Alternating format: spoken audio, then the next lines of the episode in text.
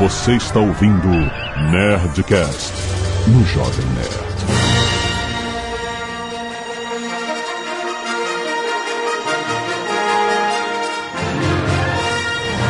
Landa, landa, landa, nerds! Aqui é Alexandre Antônio do Jovem Nerd. Aqui é o Marcelo. Eu queria agradecer quem matou o Han, o Luke e a Leia pra contar a história do Palpatine que transa. Que é Carlos Voltor e o Palpatine criou os Skywalker. É. Aqui é o Rex e que a forçação de barra esteja com vocês.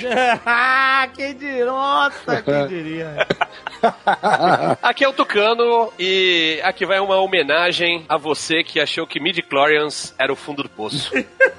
Cavaram mais. Aqui o Azagal. Alguém tem endereço do DJ aí?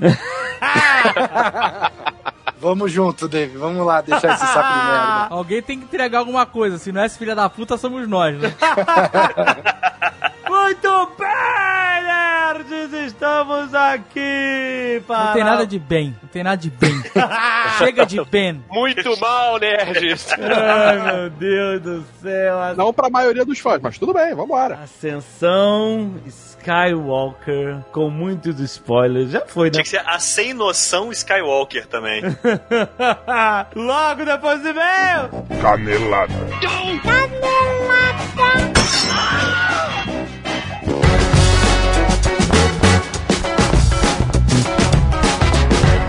Azaghal, vamos para mais uma semana de e-mails e caneladas Onda Dica! A última do ano, Jovem Nerd. Olha só, gente, a gente vai dar uma pausa de uma semaninha. Uma semaninha. Uma semaninha. Nada. Uma É semaninha. nada. O que que é uma semana? O que, que é? Vai aproveitar sua família. E... Vai curtir seus amigos. gente- Vai jogar um videogame. Vai maratonar uma série. Exato. É só uma semana, a gente precisa. A gente precisa das nossas famílias também, a gente precisa, né? Tempo, a gente precisa Abrir a tempo. válvula e Preciso. sair, ó. Uma semana. A gente já fez mais. A gente já fez pausas muito maiores. Não, não, mas ó, A gente já é fez uma pausa uma vez de quatro semanas. O quê? Ah, é verdade. A gente publicou outras coisas, mas. É, mas dessa vez é uma semaninha, você nem vai sentir. É, exato. A gente já tá de volta em 2020, porque tem muita coisa pra acontecer em 2020, rapaz. Então vamos lá para este último programa do ano, esta catarse sobre Star Wars.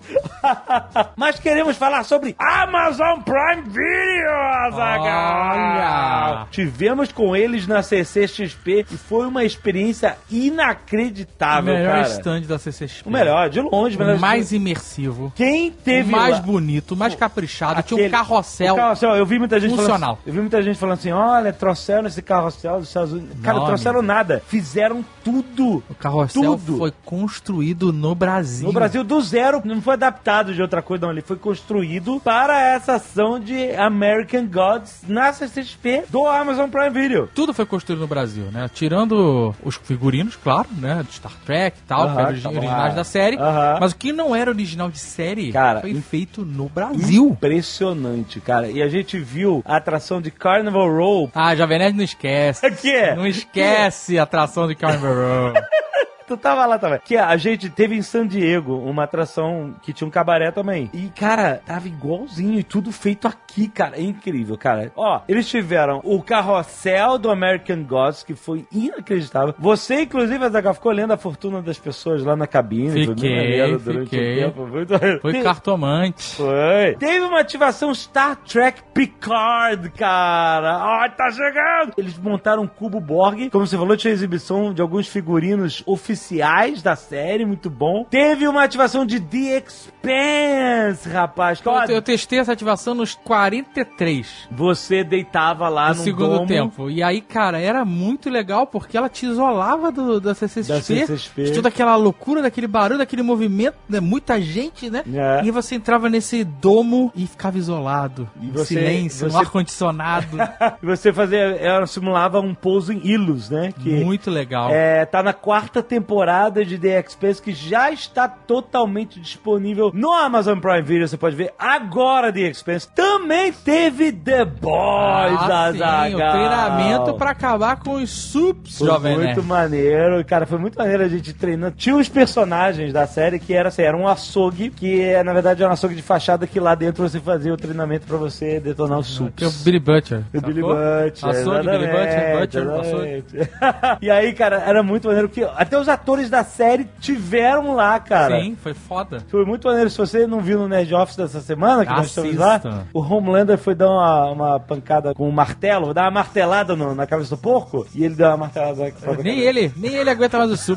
Ah, foi muito maneiro. Cara, irado, cara. Foi inacreditável a grandiosidade do stand, das ativações, das atrações, de todos os atores que estavam fazendo os personagens, né? Todas as atrações tinham personagens das séries e estavam completamente imersos. Cara, a Amazon Prime Video levou a CCXP pra fora da CCXP, cara. verdade. Uma ação irada que eles adesivaram vários trens do metrô, como se fossem vagões dos trens de Carnival Row. E no sábado da CCXP, que era o metrô que ia pra CCXP, né? Que é a, a, A linha azul. a linha azul, isso. E aí, cara, no sábado tinha atores que entravam e faziam intervenções artísticas da série, tematizadas da série. As fadas cantavam, os policiais chegavam expulsando todo mundo, cara. Eles iam de vagão em vagão, já criando esse clima de imersão pra quem tava chegando na CCXP, cara. Amazon Prime Video, cara, imersão completa nessa CCXP. Foi inesquecível. Quem teve lá, com certeza se lembra. Nunca vai esquecer. Lembrando que tudo que estava lá, tudo que a gente falou, The Boys, The Expense, American Gods, Carnival Row, todos disponíveis em Amazon Prime Video. E Star Trek Picard já está chegando agora, dia 24 de janeiro, Azagal. Ó. Então se ligue em todas essas séries maravilhosas que você vê agora com Amazon Prime Video.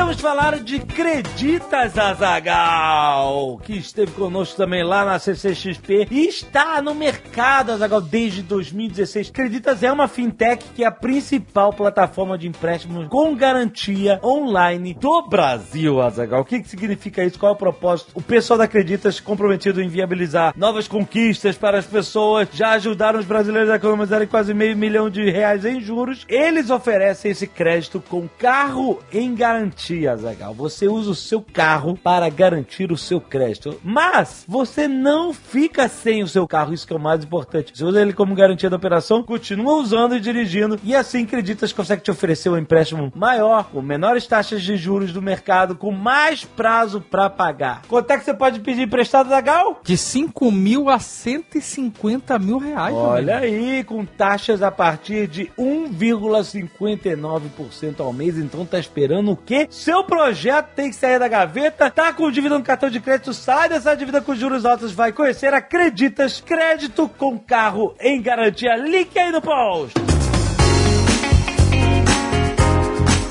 E hoje, Azagal, temos o último Nerdcast Empreendedor do ano. Estamos Ó. com o Flávio Augusto falando sobre uma parada que ele faz no Instagram dele, que são as rapidinhas do Flávio. Olha aí. As pessoas mandam pergunta no Instagram. Esse negócio de, de mandar pergunta no Instagram faz sucesso. Faz. As pessoas gostam de fazer pergunta e você também já fez. As pessoas contaram os segredos pra você. Olha É, aí. mas eu fiquei um pouco traumatizado. não, eu não pretendo fazer tão Mas cedo. o Flávio volta e pede para as pessoas fazerem perguntas lá no Instagram dele e ele responde. Manda textão no Instagram mesmo e tal. Tipo, você responde, às vezes as pessoas perguntam uma estratégia, um conselho, uma estratégia de negócio. Uma visão, insight. Exato, um insight, e ele vai e responde. E aí a gente pegou algumas dessas rapidinhas que ele mandou esse ano, selecionamos e aí a gente perguntou de novo pra ele, fez essas perguntas novamente, pra que ele pudesse se aprofundar mais do que só um texto de uma imagem de Instagram. Então foi só né, rapidinhas que se aprofundam um pouco mais. Tá muito maneiro esse programa, vale a pena você escutar. Lembrando que está chegando, Azaghal, o Powerhouse 20. Ó, dia 4 de janeiro, Jovem Nerd, o ano começa com Powerhouse na tua cara. Isso, lá no Unimed Hall em São Paulo, das 13 às 19 horas. Aulas, Azagal. Aulas. Seu Flávio Augusto estará lá ministrando aulas. Você pode comprar agora ingressos para presencial se ainda estiverem disponíveis. É possível, Flávio disse que é possível que ainda tenha algum pequeno lote disponível para você ir presencialmente lá. Mas também tem a transmissão ao vivo, Jovem É, Nerd. pela primeira vez o Powerhouse vai ser transmitido ao vivo em streaming. Se você não puder viajar, se você já não tiver ingresso, etc., você pode assistir tudo ao vivo no dia 4 de fevereiro. Tem linha, é só você entrar em powerhouse.pro. Ó, Não é ponto .com.br, é ponto .pro. Vai lá ver os convidados, vai lá ver como é que vão ser as aulas, como é que vai ser a imersão e garanta o seu ingresso presencial ou sua presença online. a transmissão ao vivo por streaming. Wow. E se você não quiser ouvir os recados e e-mails do último Nerdcast, você pode pular diretamente para 17 minutos e 19 pisadas na bola. Luiz Felipe, 25 anos, bancário, Guarulhos, São Paulo. Veio comentar a respeito da aventura dos 40 anos do senhor Azagal. Assim como ele, decidi que queria aprender a pilotar moto. Olha aí lá. Gostaria de comentar uma gafe que cometi no dia do exame da minha moto. Eu sabia que muita gente reprovava no exame por não enxergar, já que a viseira por dentro Ah, embaçado, é embaça. verdade. então, Na pra- minha motoescola, você pode levar sua própria, seu próprio capacete. Aí o cara. Mas eu não tinha capacete até ter uma moto, né? Eu não, não via muito sentido. Aí a viseira embaça, o cara não enxerga direito, aí, aí Porque você- reprova? porque assim, se tiver Caraca. Hum, calor, se você tiver nervoso, suando, ela embaça. Aí eu- na minha motoescola o que eles faziam, além de ter o capacete que só era pro dia da prova, que a viseira não era tão arranhada, não tinha Ah. tanto uso, Ah. eles passavam um anti-embaçante, que existe. Exato, né? claro. Que a gente usava em airsoft, inclusive. Exatamente. Caraca, olha só que loucura. Bom, então pra evitar isso, no momento que abaixei a viseira, prendi a respiração durante todo o exame. Não é que possível. vai- Não é possível. Você desmaiou e reprovou. Caraca, cara. e ao chegar na linha final e escutar que havia sido aprovado, comecei a pular de alegria e resolvi abraçar o instrutor de moto no meio do galpão com uma fila interminável de pessoas olhando. Caraca, que louco. Esse, meu cara, é o pequeno prazer que eu tenho na minha vida, fazer coisas que eu nunca achei que iria conseguir. E uma dica ao senhor Azagal, já que pretende comprar uma moto, recomendo motos custom. Guga, e pra perder o medo de agulha, minha dica é doe sangue. Olha Ó. aí. A agulha que eles usam é a maior agulha possível Caralho. afiada a laser. Caraca. Uma vez que você doar sangue e ver aquele cabo de vassoura entrar no seu braço, nunca mais você vai ter medo de agulha de hospital. Caraca, forte abraço a todos vocês. Muito bom. Olá, Jovem Nerd Azagal. Meu nome é Gabriel Borges, tenho 22 anos, atualmente moro em Ribeirão Preto, interior de São Paulo, e sou estudante de educação física e esporte. Olha aí. Escrevi esse e-mail para tirar algumas dúvidas sobre o que faz uma modalidade ser considerada esporte e ser olímpico. E se o arremesso de machado se enquadra nelas. Ah, olha aí, arremesso de machado. Vamos lá, importante. Segundo Valdir Barbante, um dos maiores nomes da educação física brasileira, para uma modalidade ser considerada um esporte, ela tem que cumprir alguns requisitos. Hum, vamos lá, muito interessante. O termo esporte se refere a qualquer tipo de prática que esteja vinculada à federação e confederação, cujo papel é de regulamentar as regras dessa prática. Isso significa que as regras de um esporte são fixas e nunca podem ser modificadas durante o campeonato. Ok. Até agora você falou só de burocracia, não de esporte. Aliás, esse é um outro objetivo das federações: organizar campeonatos cujos campeões sempre têm em vista prêmios que podem ser dinheiro, medalhas ou troféu. Em resumo, para uma modalidade ser esporte, ela precisa ter quatro requisitos: regras fixas, subordinação dessa prática a algum órgão oficial, uma atividade competitiva. E quatro, aqui última, o atleta está sempre em busca de um tipo de recompensa maior do que o prazer de praticar o esporte. Ele é um profissional que ganha a vida ou pretende ganhar por meio do esporte, seja com patrocínio ou com prêmios dados nas competições. Eu fiquei um pouco decepcionado Não. com essas regras de Ué. porque para um esporte ser esporte, ele não necessariamente precisa ser esporte. Entendeu? É. Para um esporte ser esporte, ele tem que seguir umas regras burocráticas. Tem regra fixa, tem que fazer parte da federação. Ué, mas é. Então, até aí é, é simples. A gente pode montar uma federação aqui. Já, já era decepcionado com o esporte na minha vida. não, não tá ganhando nenhum ponto comigo. Ah, mas aqui, aqui, ó. Ele continua. Se o arremesso de machado cumprir todos esses requisitos, ele pode sim ser considerado um esporte. Aí, Zagal. Quando a pessoa fala assim, ah, eu vou fazer um esporte, normalmente quando a pessoa fala isso, ah, eu vou fazer um esporte. Hum. Ela não tá querendo dizer com isso que ela vai entrar numa federação, decorar regras e ganhar prêmios. Ela acha que, normalmente, quando a pessoa fala que vai fazer um esporte, ela tá querendo ou se distrair, ou, ou focar, ou fazer exercício. Agora ele continua. Entretanto, para ser ser uma modalidade olímpica, Ah, são necessários outros requisitos. são outros 500. Como regra geral, um esporte é considerado olímpico se ele é praticado por homens em no mínimo 75 países e 4 continentes. No caso das mulheres, se for praticado no mínimo em 40 países e 3 continentes. Caraca, é país demais, maluco. Mas para serem incluídos na lista de esportes olímpicos, o COI, Comitê Olímpico Internacional, tem que decidir retirar alguma outra modalidade antes de incluir a nova. Porém, não podem ser adicionadas modalidades em anos que ocorrem os Jogos Olímpicos, entendeu? Aham, tem que Só que tem, quando tem Olimpíada, normalmente eles apresentam esportes, né? Ah, esse esporte aqui pode ser que seja um dia. Só que aí deve ser um lobby do caralho, né? Tipo, galera lá do Claro. esqui e tiro ao alvo. Não tem essa palavra Cara, pra como é, que, como é que 75 países podem praticar esse negócio de esquiar e dar tiro? É, porque tem espião, muito espião, né? Isso é um esporte, isso é um esporte de espião. é, exato, né, cara? É muito de espião. Felipe Malaquias, 25 anos, fabricante de sorvete, São José da Boa Vista, Paraná. Caraca. Fabricante de sorvete. Hum, sorvetinho, dá vontade agora. Olá, equipe Jovem Nerd ou proprietários. Olha isso. Proprietários? Equipe do Jovem Nerd ou proprietários. mano, eu vou te falar, viu? O Azagal sempre pula a parte dos elogios, então vou direto ao ponto. No Nerdcast Pequenos Prazeres 2 foi falado do prazer de aprender alguma coisa. Eu, há uns três meses, vi meu tio de 62 anos virando mortal e pegando uma bicicleta pra andar de costas. Ele subiu na bicicleta, pedalou e a bike foi pra frente do jeito normal, mas ele estava sentado no guidão de costas, sem ver exatamente para onde estava indo. Será que isso é aprender realmente uma coisa nova? Caraca, tô impressionado. Ele andou mais ou menos uns 500 metros assim. Vendo isso, eu pensei: será possível que um velho sabe fazer isso e eu, um grande pedalador de bicicletas, não consigo? 62 anos, um velho. Coitado.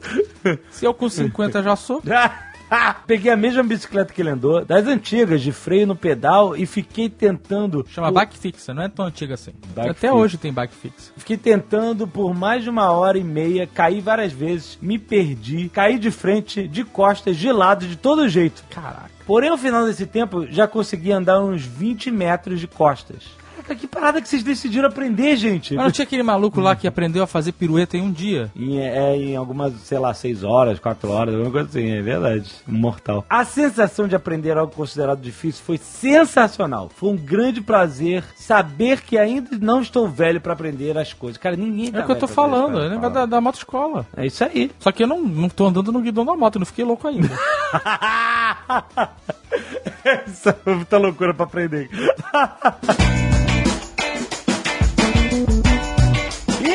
Vamos falar do Manda Salve mais uma vez! Essa é a startup que ajuda as pessoas a mandarem mensagem, jovem. Você manda uma mensagem sua pra um amigo, pra um familiar. pra um Como você pode colega. mandar mensagem, né? Você pode usar um pão correio, Exato. muito comum, já foi muito comum. Aham. Você pode usar uma telemensagem. Então, antigamente rolava essa parada das telemensagens. Você contratava um serviço que a pessoa ia na, na porta com pessoas fantasiadas. Podia ou, ser por telefone também. Ou ia por telefone, ou ia num carro de som. Falaram.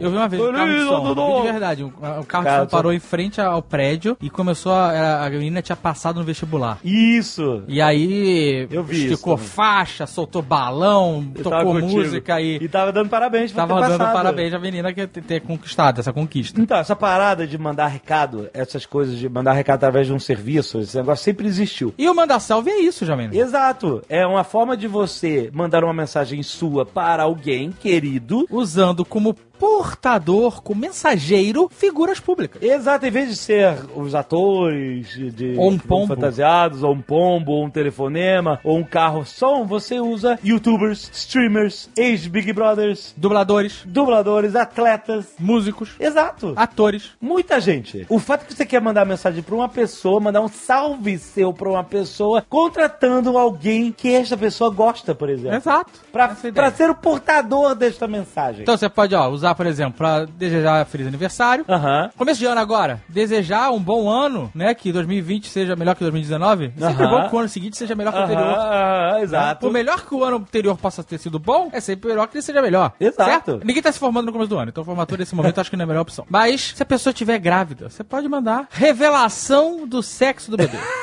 Isso agora é moda, né? é a moda, você pode fazer. Pode fazer, por exemplo, com a portuguesa. A portuguesa, vai... revelar o Chama a portuguesa pra, pra falar qual é, revelar qual é o sexo do bebê. Olha aí Exato. que bonito. Deseje sucesso financeiro Aí. com o Sr. K. Olha aí. Através K do desejando K. milhões.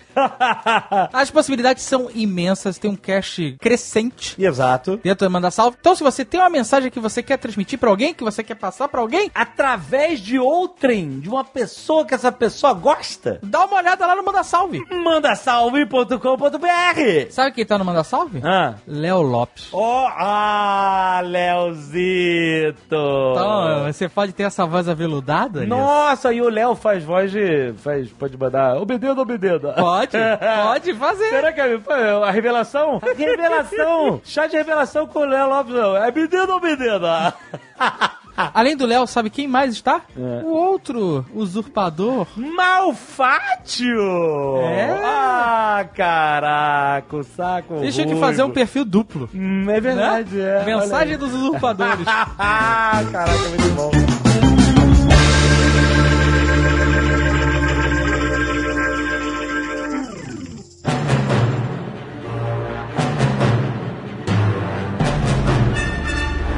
Filme já começa com o nome errado, eu acho. Porque é o clickbait, né? Total. Porque não tem Ascensão Skywalker, não, é Ascensão Palpatine. Ah, pois é. Devia chamar Star Wars A Palpatine History. Eu ouvi uma explicação que os Skywalkers ascenderam assim como Jesus e Maria ascenderam aos céus. Eles morreram e foram pro céu. O que, que vocês acham disso? Eu acho péssimo. Eu, eu acho que, na verdade, quando eles... eu acho que quando eles colocaram a Ascensão Skywalker, se você parar pra pensar o que foi o Retorno de Jedi, e que se você parar pra pensar que o Retorno de Jedi é, na verdade, o Vader voltando a ser o Anakin, e ele retornando a ser um Jedi, porque essa é a minha visão de Retorno Jedi, quando você vê a Ascensão Skywalker, pelo menos você imagina que isso seria o retorno, né, do Kylo Ren, do Ben, como um Skywalker de novo, entendeu? Porque ele é o último Skywalker, né? Tirando a Leia, ele é o último Skywalker, o último descendente dessa linhagem. Então, tipo assim, você fica esperando algo parecido com o Retorno Jedi nesse ponto, né? Que então talvez ele vá ascender, retornar, ser a luz, né? Ser o balanço de novo, e talvez isso equilibrado junto com a Rey, né? Então você Mas- fica nesse aguardo. E Mas não, assim como o Vader é o que ele faz. É, mas não. Entendeu? Foi mal. Tipo assim, copia, mas faz diferente. É isso. Ele volta, ele salva e ele morre. Não, ele não salva nada. Ele acaba não, não salvando nada, assim. É, a gente até tinha teorizado se essa ascensão Skywalker seria uma nova religião, porque no filme anterior o Luke disse, né? Os Jedi têm que acabar. Aí parece que não, todos os Jedi voltaram. Caraca, como tava coberto de razão, né, o Luke Skywalker? Ente- Enfim, é interessante nesse comecinho, até uma informação extra filme, eles falam, né, o Dead Speaks, alguma coisa assim, a primeira frase lá daquele Os mortos falam. A galáxia ouviu a voz do Imperador Palpatine. Exato, e teve um evento de Fortnite que no evento eles colocaram esse áudio aí, o que o Palpatine falou, que ele teria falado aí pra galáxia. At last, the work of generations is complete. The great error is corrected. The day of victory is at hand. The day of revenge. The day of the Sith.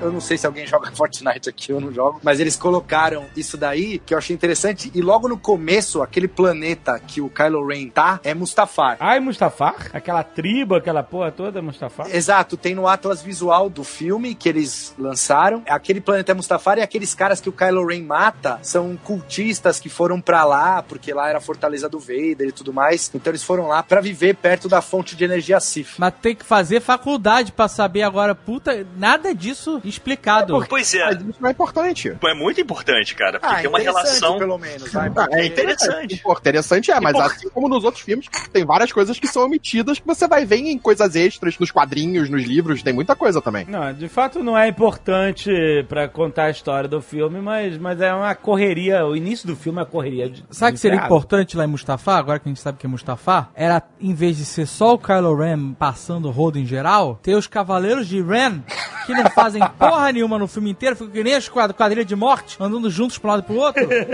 pra vender boneco. Jagunço com É estilo. ver. Exatamente. Eu sei até os nomes aqui, eu peguei. É Trapizomba, Pencil,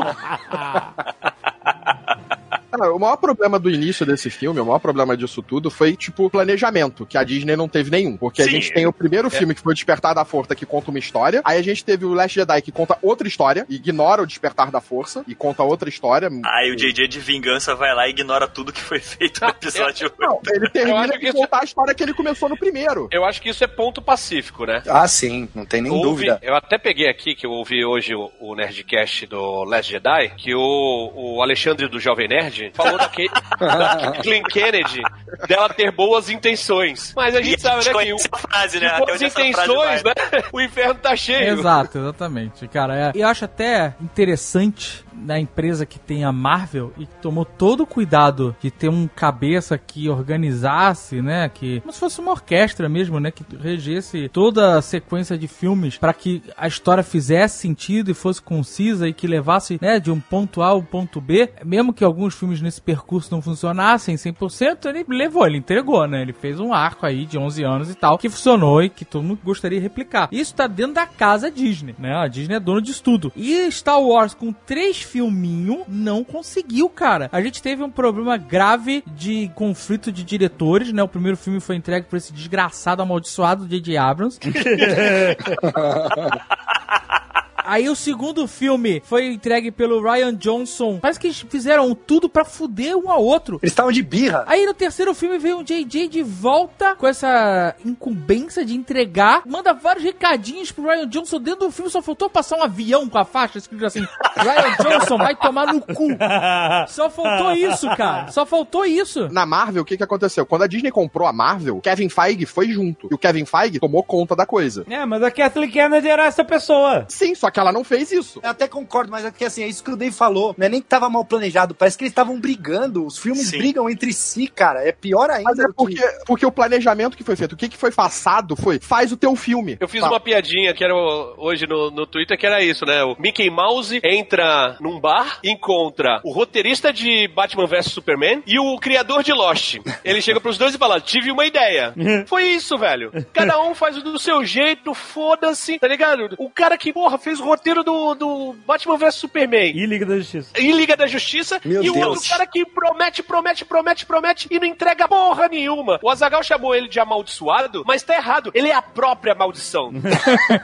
Então, Tucano, o cara que fez Batman e Super-Homem Liga da Justiça tinha tudo pra acertar nesse filme, cara. Tinha Ah, tudo. lá vem. E não Lá vem, acertou, cara. Hum. Faltou Michael Bay nesse filme. Tá maluco? Deus do céu, Rex. Nossa senhora. Mas, é, primeiro strike, o terceiro a gente vai te contar desse programa.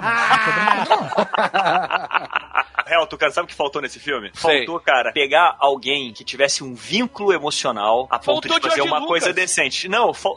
George Lucas, apesar do 1 e 2 Não, e faltou. Faltou Jorge serem um filme, Faltou sim, George sim. Lucas, é apesar isso, do no 1, final 2 e o das 3 contas. ter sido um filme fraco perante o original, o cara conseguia entender aquele projeto, ele conseguia entender a essência do negócio, entendeu? Faltou pegar um cara fã, tipo um John Favreau. Ah, não me vem falar de John Favreau também, não. Lá vem, lá vem o Baby Yoda. O Baby Yoda. Não me vem falar de Baby Yoda aqui, cara. Cadê o adolescente Yoda? O Baby Yoda tinha que ser amigo do, do adolescente Mon Calamari ali, cara. O genininho. o Júnior, né? ah, caralho. Ele é filho do Akibar mesmo, esse cara, hein? Akibar Júnior. E caraca, o Akibar churriadinho, cara. Com cara de adolescente. Só voltou a espinha na coisa Ba- horrorosa. Baby Akbar. Ele tem. Ele tá nos livros, ele tá nos quadrinhos, ele tem participação grande nas histórias. Tinha que ser amigo adolescente do Baby Yoda. Eles têm ali, regulam mesmo a idade física. É, o Baby Yoda nesse período ainda vai ser criança. Ele tá com.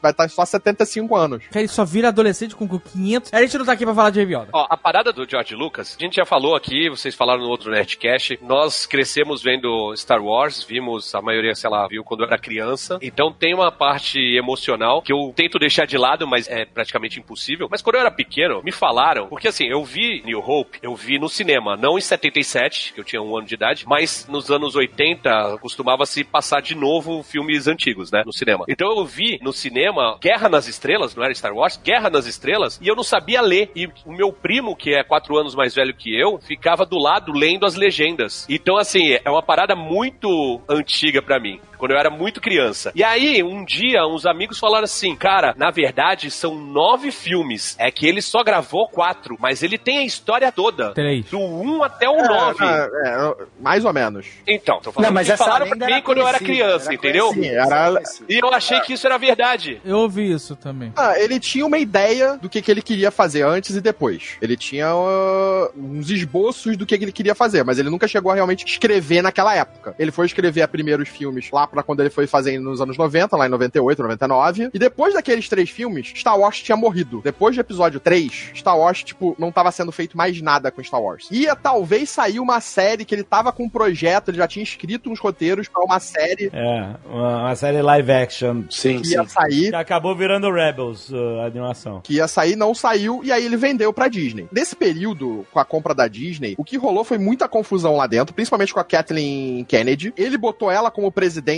da, da Lucasfilms antes de vender, eles mantiveram ela, só que ele acreditava que ela ia dar mais atenção ali e ouvidos ao que ele falava, tipo, as ideias dele. Só que ela não ouviu mais nada, tipo, largou ele de lado e foi fazendo as coisas do jeito que foram. E ele ficou desgostoso que ele fez uma entrevista até que depois pediu desculpas dizendo que é como se ele tivesse vendido o filho dele pra escravagistas e tal. Aí pegou mal pra caralho, aí depois ah, ele falou, ah, não foi mal aí. É inconcebível você criar um universo, criar personagens, tal, não sei o quê, e de repente tu vender a parada e as, e as pessoas têm total liberdade de fazer do jeito que quiserem, né? Claro que tem, exato. Também não tem que reclamar. Mas a grande diferença desses que eu acho, assim, pensando depois dos filmes, por mais fraco que fossem os episódios 1, 2 e 3, ainda eram criações do Lucas, era, era o que ele queria contar, eram histórias inovadoras, vocês gostem ou não, assim, é, é, tem coisas que eu gosto, tem coisas que eu desgosto. Olha, meu, depois de Ascensão Skywalker, esses filmes melhoraram pra mim. Também acho. Se esse filme conseguiu alguma coisa, foi isso. Essas histórias, elas não alteravam o final, que era a Leia, o Han e o Luke ali com os Ewoks festejando, vencendo o Império. Não mexia nos clássicos. Mas aí- a alma tava lá, a alma dos clássicos tava lá. Agora, com essas sequels aí, que sei lá como vão ser chamadas, elas alteram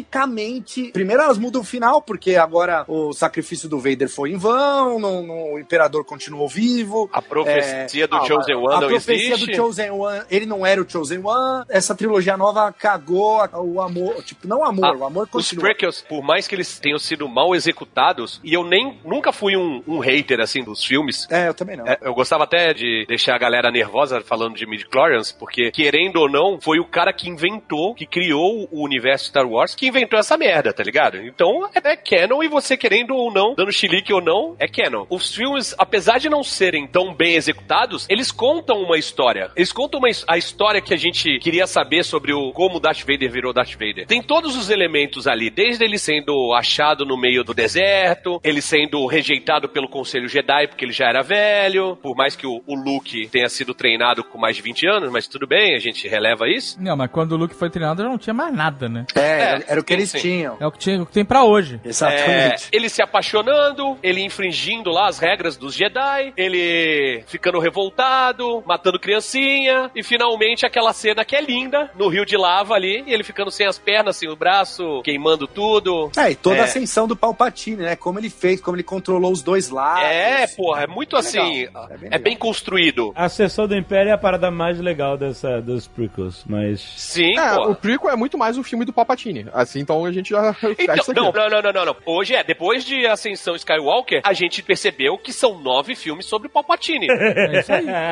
É isso aí. É isso aí, gente. É, é essa parada de Star Wars. Não tem nada a ver É. com Skywalkers. Na verdade, tem porque ele é o criador do Anakin. A história não é Tá da claro. família Skywalker, não é da Anakin. A história é sobre o Palpatine, desde sempre. Se você parar Uhum. pra pensar desde o primeiro filme, sim. Exato. Ele mostra ele subindo no Congresso, mostra ele corrompendo os Jedi, mostra ele pegando o Anakin pra ele, que era o escolhido, mostra ele, assim, corrompendo todo mundo. Isso aí acontecendo nos bastidores. Sim. O Isso, centro da história eram os Skywalker. É, Os Skywalkers nada mais são do que uma grande família de influenciados, né? Não, todo mundo é influenciado, né? Total, né? Total. Menos o cara- filho do Palpatine. Menos o filho do Palpatine. o filho do Palpatine é o único que não é influenciado pelo pai, é o filho rebelde. O entendeu? cara governou a galáxia, mulher, provavelmente. todo mundo. O Yoda na sala do lado, o cara não, não percebeu que ele era um Lord Sith. Ele, ele manipulou a Amidala, ele manipulou o Senado, ele manipulou o Conselho Jedi, ele manipulou o Anakin Skywalker, O Jar Jar Binks ele manipulou. É, já, já vi que ele manipulou o Snoke. É, ele criou o Snoke, né? O Kylo Ren, a Rey, ele manipulou todo mundo. Todos as- os personagens que passaram por Star Wars, ele manipulou. Menos o episódio. filho. É, o filho, O filho, Não, o filho, filho puxou ou filha? a mãe, aquela desgraçada.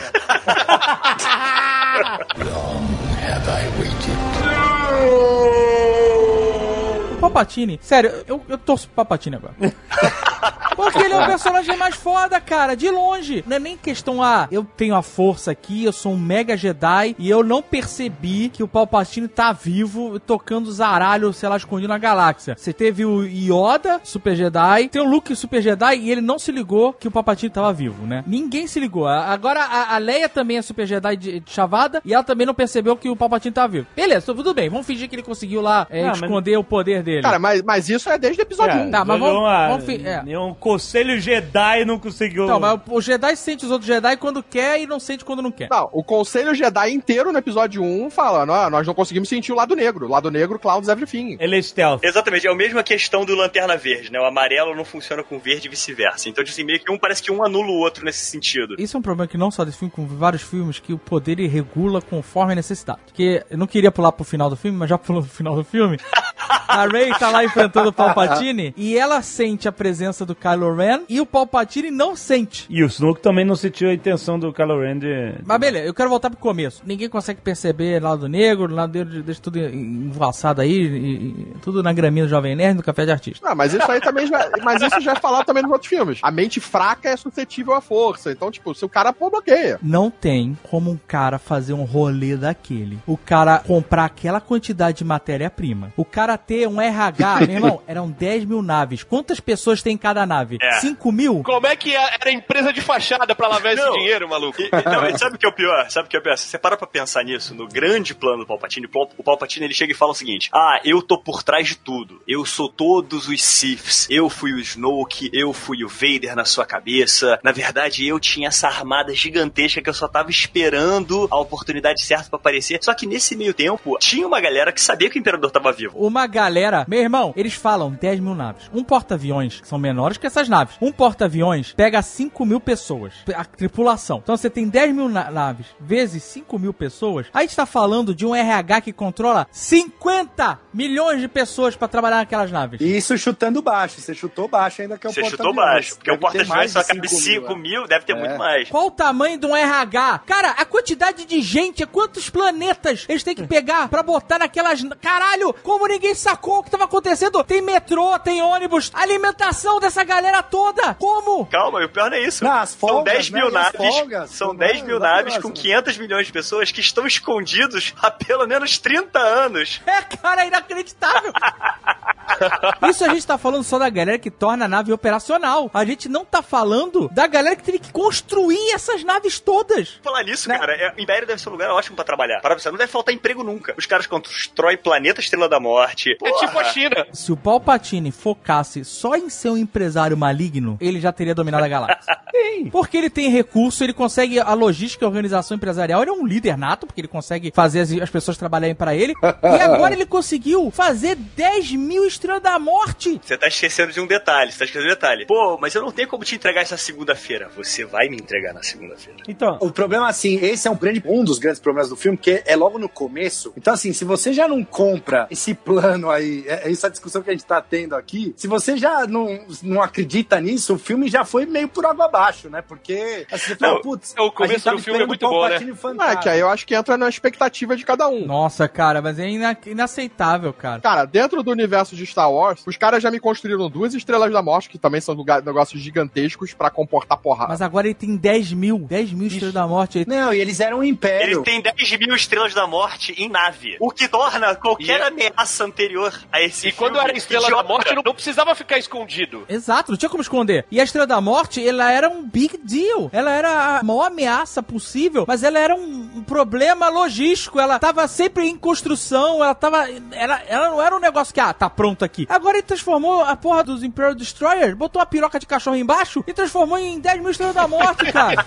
É, ele banalizou, ele banalizou a Estrela Não, da total. Morte, né? E, o- e o pior, você fala que ele é um puta empreendedor, ele não é. Porque, tipo assim, se o cara tem 10 mil naves com capacidade de cada uma delas explodir um planeta, o cara só não domina a galáxia porque ele não quer, porque não tem nada que faça frente a isso. É porque ele fica com essa maluquice de ser Então. Lorde Imperador. Ele podia Então. ser só empresário. E é, se ele não tivesse corrido atrás de Kylo Ren, de Rey e tal, não sei o que, tivesse só, só. Ó, imagina que não teve a intervenção de Kylo Ren, não teve não teve nada. Ele simplesmente manda a Final Order, vai lá, atravessa aí o, o, o labirinto espacial, domina a galáxia, destrói um milhão de planetas. Acabou. Sim, Acabou. acabou. Quem vai se opor, cara? Ninguém ia nem saber. Exato, Você exato. sacou que a missão do filme da Resistência é achar um jeito de chegar no, no planeta Sith pra tentar atacar a frota antes Eu- da ah, eu- frota atacar eles. E- Eu não sei se eu peguei aqui um erro grotesco de roteiro. Pelo Tecnobubble lá que eles inventaram, o planeta tem um monte de, sei lá, onda magnética, raio, é, é um caralho. labirinto espacial pra chegar. E aí as naves não conseguem usar o escudo lá, certo? E elas não conseguem sair do planeta se não tiver aquela antena ligada. Isso. Então elas não conseguem navegar. Nenhuma nave. Não.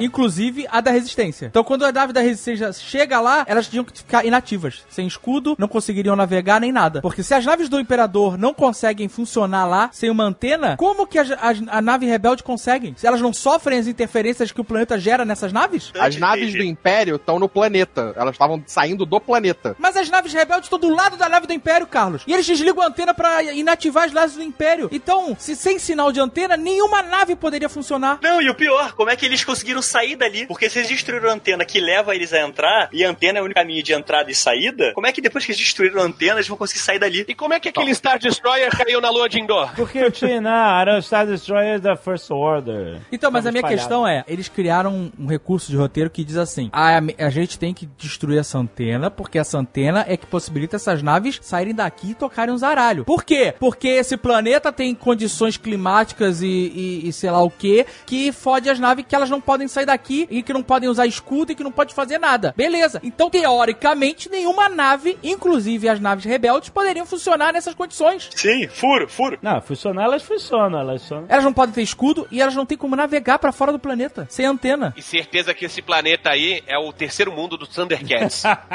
Porque onde o Palpatine tá é a pirâmide do Munra, cara. É mesmo, né? Pode é a crer. pirâmide do Morra de cabeça pra Tem baixo. aquelas estátuas gigantes, pode crer. Totalmente. O elevador, Já aquele apareceu. elevador lá, místico, né? Que é uma Aquilo ali já apareceu no flutuante. Rebels e já apareceu no Clone Wars, como o Templo Sith. Mas olha só, tem muita coisa desse filme que pode não parecer aquela velha história. Os caras querem fazer uma coisa inovadora e inteligente, o cacete de quatro, que quem leu nos anos 90 o Dark Empire, a história é até parecida. O Luke, pra chegar até onde fica a base do Imperador, onde ele tá lá se clonando e tudo mais, ele também tem que ir por um caminho que ninguém tinha acesso e que o Imperador fornece esse meio pro Luke pra ele chegar até lá. Porque foi por isso que depois que caiu o, o Império, o Imperador foi pra lá, junto com a tropa, a elite dele de diplomatas e afins, pessoas de, de importância, né, ligado ao Império, e ficou lá. Então, tipo assim, isso também foi tirado um pouco do Império Sombrio, né? Então, tipo assim, acaba que os caras tentaram ignorar tudo que foi colocado antes, né? Porque eles falam que, ah, não existe, mas no final das contas acaba que eles sempre acabam recorrendo a esse antigo recurso. E o imperador foi é, tipo uma espécie de Sauron mesmo, né? Ele, ele morreu ali, o corpo, sei lá, enfim, mas a essência maléfica dele permaneceu e ele conseguiu. Eu não sei se ele era um clone, ou se ele, usando a própria força, o lado negro da força, conseguiu se ir reconstruindo aos poucos, porque ele tava mal formado ainda, né? Sim, sim. Tanto que quando É, ele pega a energia dos dois, ele, ele fica totalmente perfeito, assim, né? Sim. Até a roupa, até a roupa ele arruma. Você pega lá no episódio 3, ele fala isso com o Anakin sobre como vencer a morte, como evitar a morte. Inclusive, esse discurso, Caquinho, é o mesmo que ele fala pro Kylo logo no começo do filme, né? Sim. É bem parecido, né? Uma coisa eu tenho que dar o braço a torcer. Eu nunca aceitei que o Imperador tivesse morrido sendo jogado ali pelo Darth Vader. Ah, claro, eu- ser jogado num buraco onde tem uma fusão nuclear embaixo realmente não mata ninguém. Mas né? ali não tinha uma fusão nuclear, a explosão Tinha. é dele. Em Star Wars, cair em buraco, não mata ninguém. O Kylo Ren caiu no buraco, não morreu. O Luke já pulou em buraco, não morreu. O Darth Maul caiu no buraco, não morreu. O negócio de cair no buraco não mata ninguém. O Boba Fett caiu no buraco lá também, na boca do bicho lá, mas também todo mundo diz que não morreu.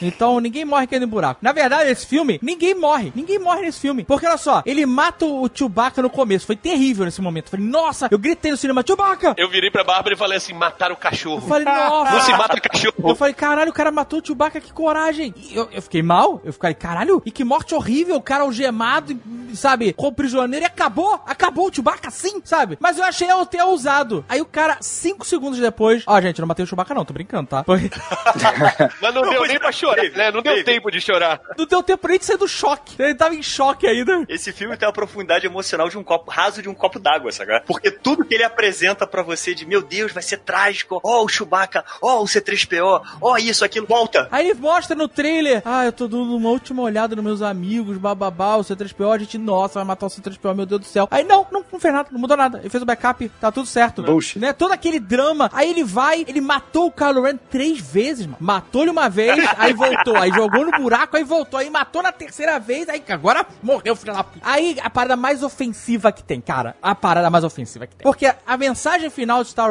Wars é: seja um filho da puta. Porque se você for um filho da puta a sua vida inteira, no final você vai se dar bem. Você é um trabalhador que sustenta sua família, trabalha três empregos por dia, você vai morrer e acabou, vai tomar no seu cu. Agora, se você é um genocida, que você mata criança, mata o próprio pai, o cacete, tranquilaço. Quando você morre, você vira um com a força, depois vai pra festinha dos espíritos, tá tudo certo, todo mundo te perdoa. Ganha até beijo, você ganha até beijo, pô. Ganha até beijo. Puta que pariu, meu irmão. Vai se fuder. Ah, não, cara. É muito escroto. Olha, o Kylo Ren, o cara matou o Han Solo semana passada. bro. Matou a mãe, matou a mãe, não se esqueça disso, é porque a mãe voltou. Ma- mandou dar tiro na mãe. Mandou dar tiro na mãe. O cara que fez acontecer, matou todo mundo aí, que passou na frente, tava matando o cara descontrolado do cacete. Matou Daniel Craig né, né, de Stormtrooper. Matou todo mundo esse cara. Que- Tipo Vader. Porra, o cara, do nada ele vira um com a força. Ah, não, cara, a força tá de sacanagem comigo. A mãe foi lá e passou a mão na cabeça, né? Ô, bem. Nossa, cara, isso me, me deixou muito fudido, cara. Quando o Obi-Wan vira um com a força na- lá no, no, no primeiro filme, a parada tem todo sentido, cara. Ele tá fazendo isso, tá se sacrificando pro Luke ter real noção das paradas e dar um estalo e o Luke ir pro lado bom, sei lá, entendeu? Lado cinza, né? Porque não tem mais lado bom. Lado cinza. E ele faz isso como um sacrifício, cara. Ele deixa de existir, né? Ele se funde, tipo, super saiyajin de poder de Jedi, cara que estudou a vida inteira no deserto, fudido, louco, sozinho, pra conseguir chegar naquele momento. E aí, cara, agora qualquer um faz isso? Qual... Ah, não, cara. Isso pra mim é zoado demais, é ofensivo, eu fiquei ofendido. Peraí, peraí, peraí. Você fala que o Kylo Ren ter matado todo mundo e ter a redenção. O Vader tem a mesma redenção. o Vader pelo menos virou cadáver. Não, não, ele vira E- fantasminha. Depois, mas ele não se transforma em um com a força. E aí é o Jorge Lucas louco já, né? Botando o Vader de fantasma, tá maluco. Vader fantasma aparece no Retorno de Jedi original. Sim, sim, mas depois Sim. ele coloca como Depois rei de ele Christensen. substitui pelo Rei de Christensen, mas ele já aparece no original. Sim, já. Não, a gente sabe disso. As defesas pra esse filme, ah, tá- ah, mas isso tem no original. Isso também é uma parada que é uma falta de coragem. Acho que coragem ou Define o filme, né? covardia define a- essa trilogia, tá ligado? Ah, Porque define, define. o, o primeiro foi um remake. E aí, quando tiveram coragem de fazer alguma coisa nova, os fãs caíram em cima. Não, não foi tão novo assim, não, desculpa. Porque Ah. o 2 tem uma porrada de cena que tá associado com o Império Contra-Ataque também. Não vem, não. Tem nada de novo, não. Cara, a única diferença é que o cara sim. bota a mão no chão, limpa Ah, e fala assim: tá ah, não, essa porra não é gelo, é sal. Ah, não fode. é o Stormtrooper, eu falo, é o, é o soldado da rebelião Papa. Ele beija, bota a mão Tu é já não areia. gostou do 8. Tu já, tu já deixou de ser fã há algum tempo. Então tu já não gostou do 8. Não, quem é, quem é Então o fã, Não o fã, trilogia de Star Wars. Chiquinho, Cara. o fã tem que engolir tudo. As desculpas que tu deu quando tu não gostou do 8, Desculpas não, eu apresentei fatos. Eu não dou desculpa. Né, ó, meu? desculpa, desculpa tá errado. Eu não dou desculpa. Caquinho, eu tenho que evocar aqui Mark Hamill, que ele falou a mesma coisa que o Rex. Depois puxaram a orelha dele, né? Ele falou: não, não é bem assim, eu até que gostei do filme e tal, não sei o quê. Mas ele falou: esse não é o Luke, é o Jake Skywalker. É o Luke da nova geração, não é o, o Luke que eu, Dá até que um eu era né? no. Eu sou o Luke da nova geração. Eu fui o cara que gostei do Luke Failure Jedi. Eu falei isso no último Nerdcast sobre Star Wars lá do episódio 8. Eu não vejo tantos problemas no filme anterior. Eu- meu problema é toda aquela heist pra soltar cavalo e cassino, aquilo é uma bosta. Mas o Luke mesmo eu achei maneiro, cara. Que moral o Luke tem no episódio 9 de pegar o lightsaber que a Rey taca e falar assim: o que tu tá fazendo, garota? Aí não foi o Luke, aí era a briga de Ryan Johnson com J.J. Abrams. Foi o recadinho. É, eu sei, eu sei. Mas é muito, é, é horrível, assim, eu, eu odiei ele jogar o sabre pra trás no episódio anterior, mas assim, pra você mostrar que o sabre é realmente algo importante, você não precisa fazer dessa forma ridícula que ele fez, que é expor o filme anterior, né, é, e o, o Luke Mandou uma charadinha, né? Como diz dizem aí os jovens? Ah, não, Mandou uma muito- charadinha. O que ele dizer, você não, se, não deveria tratar essa arma. Olha, no episódio, parecia o He-Man, no episódio de hoje aprendemos que o sabre é muito respe- deve ser respeitado e não pode ser humilhado, sei lá. O grande problema que a gente tá tendo aqui com esse filme, na verdade, fora toda a bagunça, é porque eles não se conversam. Você, Não na verdade, esse nenhuma. 9 não é continuação do 8. O 9 é O- continuação do 7. Com exceção da morte do Luke e do Snoke, não afeta em nada. É tipo o, o filme 8 é o Templo da Perdição da trilogia do Indiana Jones. É tipo um filme que tá ali, mas que não conversa com as outras pontas. É, não conversa mesmo. O episódio 7 e o episódio 9 são meio que uma continuação direta. Com a pequenos ajustes, exato. E botar esses acontecimentos do 8 no texto inicial, você não precisa do 8. Exatamente, exatamente. O Alexandre falou, se no episódio, no final do episódio 7, elas tivessem chegado na ilha, tivesse, o Luke tivesse morto já, elas tivessem encontrado o esqueletinho do Luke lá de, de hobby, levitando, não faria diferença nenhuma, no final das contas. Ela podia já encontrar direto o fantasminha do Luke. Porque ela evoluiu, inclusive, muito mais rápido treinando com a Leia do que, na verdade, todo mundo evoluiu pra caralho. né? Teve um negócio de chama violeta, não sei o que aconteceu na galáxia aí. Caraca, até a Millennium Falcon, maluco, evoluiu de um nível. Vocês lembram quando era difícil? Da... Não era em qualquer lugar que podia fazer o hiperespaço? Não, e era. E a Millennium Falcon nunca pulava de primeira. Eles ativavam, era aquele suspense, ela. Vom. Aí era porrada, soca, solda ali o caralho, aí vai. Aí os caras conseguem. Esse era o lance da Millennium Falcon. Agora a nave deu cinco pulos seguidos, cara. no meio das. Caraca, É, que então, maluquice! Esse filme. ele- Virou Dragon Ball! Esse filme tem esse negócio do Dragon Ball que ele fala assim: as coisas têm que ficar tão poderosas, tão mais poderosas, que elas começam a tirar o valor das paradas que vieram anteriormente. Então, por exemplo, no episódio 7, o Han Solo fala: Eu vou fazer aqui uma manobra maluca, mas que eu sou o Han Solo, eu sou foda, eu vou sair da Light Speed dentro do planeta, lá da, da base Starkiller, né? Porque não tinha, se ele saísse fora, ele- eles iam ser interceptados e tal. Então, tipo assim, era o Han Solo, porque ele é o Han Solo, o cara fodão do maior piloto da galáxia na Millennium Falcon. Todo mundo é uma piloto da galáxia. Aí, não, e aquilo foi, aí a nave chegou caindo e tal, né? e Pousou de qualquer jeito, porque foi uma parada mega arriscada, fodona, porque o Han Solo fez isso. Agora o Paul, em uma cena genérica qualquer, fugindo de TIE Fighter. Cara, sério, a Rey e o Finn, os caras destruíram um monte de TIE Fighter no deserto. O Paul ficou desesperado com, tipo, quatro TIE Fighters atrás dele. Não, não, não. Eram, eram bastante. Não, cara, não era tanto assim, não. É, Tinham não. 8 TIE Fighters. Ok, o Luke e o Han Solo destruíram isso de TIE Fighter no episódio 4, fugindo- saindo da Estrela da Morte. Eu não vou nem pegar no pé que TIE Fighter nunca teve Hyperdrive e agora tem, mas tudo bem. Tecnologia pode evoluir. Aí beleza. Aí o Paul, presta atenção. Lembra no Assassin's Creed que você era o cara que tinha o parkour e andava em cima dos telhados, você é o fodão do parkour? E aí de repente você vê assim, ah, mas todo soldado de merda faz o mesmo parkour que eu. Que merda. Então, aconteceu isso. Não só, o Han Solo fez uma manobra absurda no, no episódio 7 pra mostrar que ele era fodão. E, e que a Milene fala que era fodão. Aí agora o Paul, pra fugir dessas oito TIE Fighters, ele fala assim: Eu vou fazer esse Hyperspace Skipping, que eu chamo de fanservice skipping, porque ele fica indo em vários cenários que são parecidos com outros cenários que você já viu pra você. Ah, que legal, ah, que legal, legal. E olha só, ele não só faz isso, parada muito mais foda do que o próprio Han Solo, o Lando, o cacete, mas as TIE Fighters também fazem! Puta que pariu! Ou seja, todo mundo tem que ter um nível de poder absurdo que faz com que tudo que aconteceu O antes. Han não Solo virou merda. E é por isso mesmo que o filme acaba com Genkidama. Genkidama Sith contra Genkidama Jedi. Quer uma coisa que eu não entendi no filme direito? São os personagens. Por exemplo, o Paul, ele é apresentado no primeiro filme e no segundo filme como um piloto foda pra caralho, né? Mostra um puta piloto de caça e tudo mais, da rebelião e assim. Cara, se eu me lembro bem, o primeiro e o segundo filme, ele mal tem contato com a Rey. Ele mal tem um- uma interação grande com a Rey, sabe? A, a Rey tem uma interação forte com o, o Finn. o Finn e o Finn tem uma interação forte com o Paul. Mas assim, entre eles quase não tem diálogo. E aí o filme transformou o Paul Dameron num, num novo Han Solo. Não, o Han Solo dos pobres, porra. O o mulherengo, vendedor de, de canela do espaço, Ele virou muito Han Solo, cara. Ele virou muito Han Solo, cara. pilota pra caramba, pegador, que quer pegar todo mundo. Não, e que um contrabandista triângulo- também. É, não, calma, que tem um triângulo amoroso ali mal resolvido, que pelo menos eu vi isso. Cria-se uma intenção sexual ali entre o Paul, é, o Finn e a Ray. Porque tem aquela coisa, ah, eu queria te contar uma coisa, mas ah, você não quer contar na minha frente. Então, isso é outra parada zoada desse filme. Porque assim, eu acho que os maiores problemas desse filme são o seguinte: fanservice e fanfic. Porque esse filme, ele quer pegar todos nós, tanto a geração velha quanto a geração nova pela emoção. E aí, a gente não gostou aqui, eu acho que ninguém. O Carlos gostou um pouco mais, mas a maioria aqui não gostou do filme. Mas mesmo assim, tem momentos do filme que a gente fica, ah, puta, sabe? Que foda. Tem o Chewbacca ganhando medalha. Puta, nem quero nem falar sobre isso. Eu não quero nem.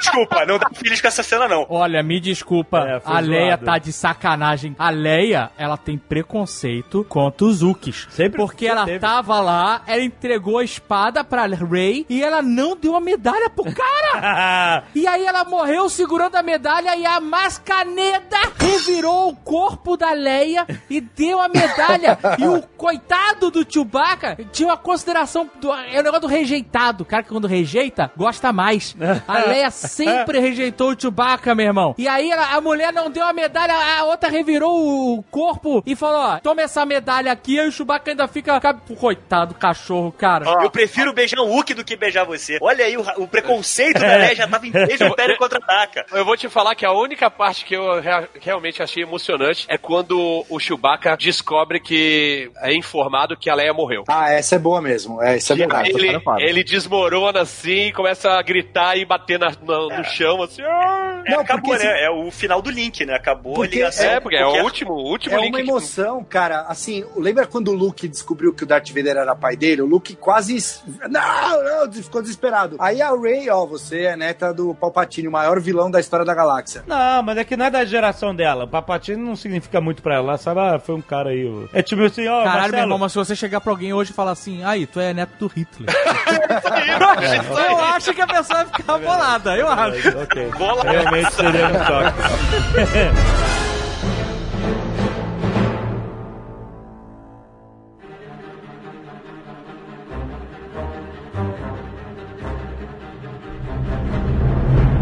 Puxando esse lance do fanfic e do fanservice, cara. Vou dar um exemplo que o Rex puxou dessa parada dos crush, dos negócios aí. A gente tem o Finn que gosta da Rey, mas a gente também tem um, um lance ali entre o Paul e o Finn, né? Assim, em alguns momentos fica bem explícito isso, né? Romance. Acho que é mais do que bromance, na real. Ao mesmo tempo, botam um interesse romântico pro Paul, né? Do meio Ah. pro final, bota aquela mina que só mostra os olhos dela. A Felicity. Certo. Era Felicity? Era. Sério? Felicity. Caraca, coitada, só apareceu os olhos da menina. Felicity eh, vestida de Power Ranger, não é?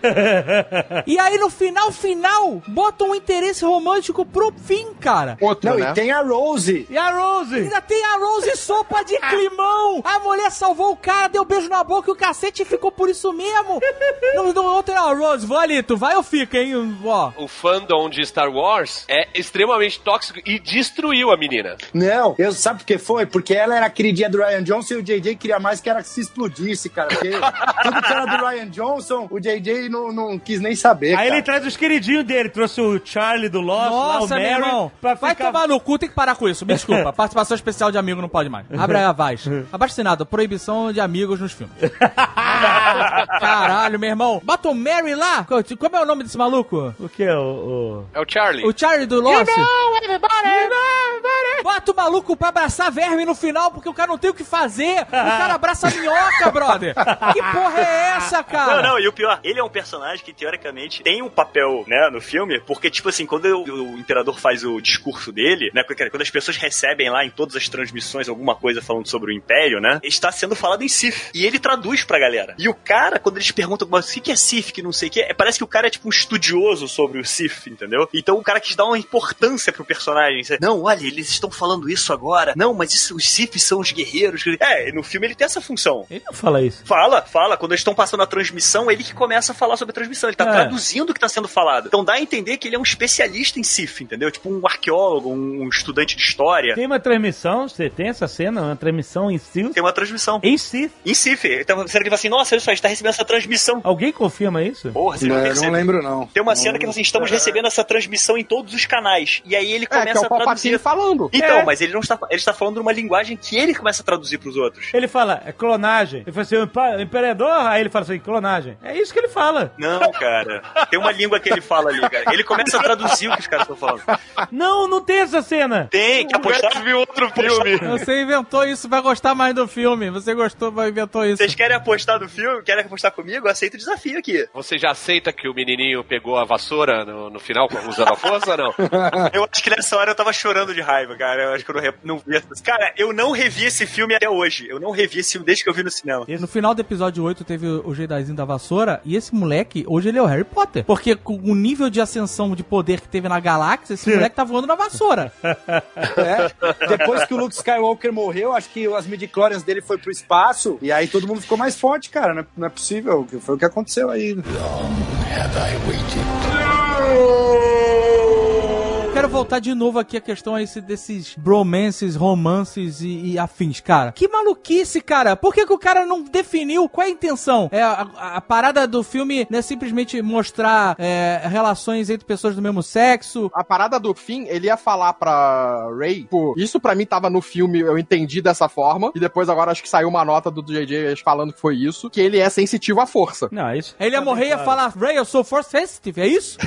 Não, ele, fala, não, Não ele queria sentido, falar lá né, atrás, ele queria falar isso pra ela no- lá no início do filme. Aí- aí eu tenho esperou uma coisa morrer pra isso. dizer, Tudo bem, mas, eu mas quero por falar que que só ele- pra você. Ele Mas fala por que, isso que ele, ele quer filme. falar isso antes de morrer? Não, e porque ele quer falar isso escondendo isso do amigo. É. Parece uma coisa preconceituosa, assim, olha, ele não pode saber que eu sou Jedi também, porque ele pode ter preconceito comigo. Não, ele não é Jedi, calma, ele não é Jedi. Porque nem a Rey segurando nave é Jedi nos olhos do Sith, quanto mais o Paul que só sente ali um. tem um arrepio na espinha. Ou não? Fim, fim. Ah, mas o Paul também deve sentir, amigo. Pra dar aquele Mas isso, na verdade, é uma coisa que, tipo, foi ignorada no filme 8 e foi apresentada no filme 7. De que o, o Finn tinha, era sensível à força. E isso realmente Sim, foi uma foi. coisa que era apresentada no set que foi totalmente ignorado. Isso é fato. Não, mas é que naquela É isso que eu tô situação não O faz oitavo, sentido. o oitavo filme tem Não. que ser removido dessa equação, porque ele não faz parte desse final da história. Essa parada da força é zoada também, porque a força, pelo que todos nós entendemos, Carlos me corrija se eu estiver errado, ela é uma energia que flui aí a- na galáxia e que as pessoas que são predispostas ou que têm capacidade manipulam essa energia. Você pode manipulá-la pro bem ou você pode manipulá-la pro mal. Ela não, não escolhe partido. A força no episódio 9, ela tá tomando partido, brother. Ela tá decidindo. Ela tá fazendo pelotão de Stormtrooper baixar as armas. O que, aliás, eu achei isso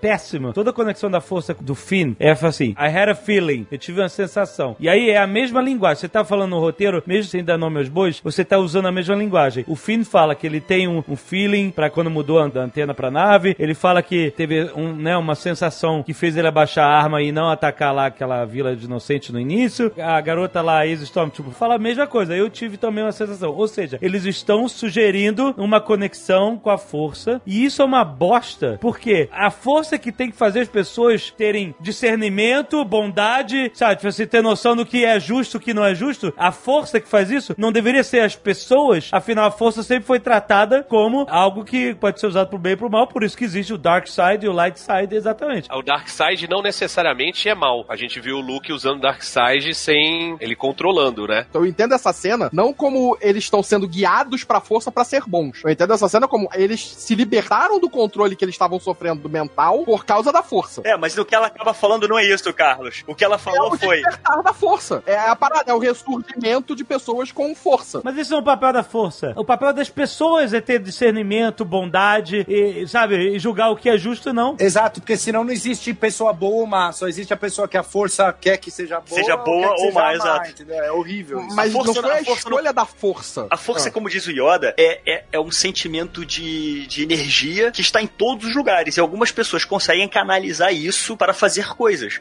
Pessoas a escolha, da, a, a escolha da pessoa canalizar isso para uma coisa positiva ou negativa é o que vai guiar o destino dela. Mas a força não interfere nisso na pessoa. Ela só está ali. Ela é uma força neutra, é um Não, equilíbrio. Ela, ela ela fazia o Anakin ganhar. Mas, Carlos, não dá pra você. Não, ela não dizer- fazia ganhar, ele usava força pra isso. Ele usava força É a para mesma coisa enxergar o futuro. Não, não. Que ele Essas fala? pessoas, eles despertaram pra força. Mas, Carlos, todos ao mesmo tempo. Por que, que o fim foi só ele e essa galera foi todo mundo ao mesmo tempo? Entendeu? Mas todos eles foram ao mesmo tempo do fim. Mas foi um esquadrão inteiro junto. Tanto é que tem uma, uma cena que foi cortada do episódio 8 que mostra como os caras são fiéis ao Império, os soldados, né? Que é até uma cena que a Fasma meio que o, o Finn confronta a Fasma e fala pra ela, cara, não, a merda toda é culpa sua. E aí os soldados viram pra ela, sabe? Ou seja, os caras são realmente obedientes ao Império. O que eles mostraram ali foi aquela galera sentiu uma energia, uma emanação, alguma coisa que, que eles entenderam que o que eles iam fazer era errado e eles resolveram não fazer nada. Eles se revoltaram contra aquilo. E daí todos fugiram. E ele falou, cara, o pelotão inteiro fez isso. Aí ele perguntou, o que, que você sentiu? Aí ele fala, eu senti feeling, né? Tive uma sensação, alguma coisa que não era eu fazer aquilo. Apenas. Aí o cara falou, é a força. Entendeu? Parece que julgou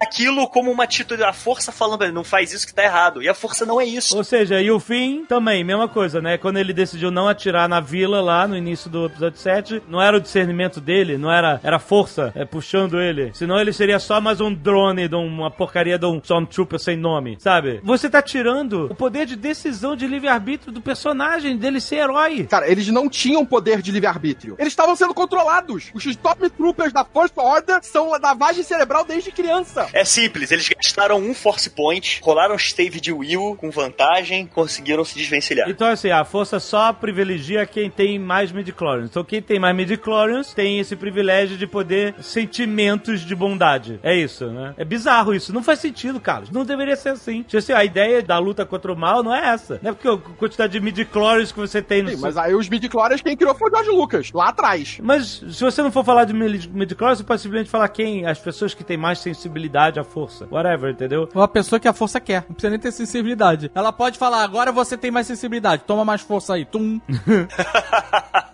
Porque você pode extrapolar isso e você pode definir isso tudo. Ah, a Rey é super forte porque a força quis. O Kylo Ren é super forte porque... Entendeu? A força pode querer tudo. Ela pode manipular tudo. Não, não depende mais das pessoas. As pessoas são só fantoches. E a força que tá fazendo o jogo acontecer. Sim, o Anakin é super forte porque o Palpatine quis que ele fosse. O Palpatine ou Darth Plague? Sirius. É, foi o Palpatine. Darth Sirius. Segundo a avaliação do Carlos, o que a gente tava avaliando é: a gente tem os Sith, que são os únicos. Olha como essa história vai mudar agora completamente. Os Sith são os únicos que são realmente libertos e têm livre-arbítrio. Porque eles conseguem fugir do controle da força e fazer o que eles querem. A força manipula todo o resto. Ao seu bel prazer. Faz sentido. Inclusive, eles podem matar à vontade, soltar Lightning Force à vontade. Então, essa saga não é nem sobre Skywalker, é muito menos sobre Palpatines. Essa saga é sobre essa força, literalmente, que manipula as pessoas, aonde poucos tentam fugir dela e são castigados com deformações físicas.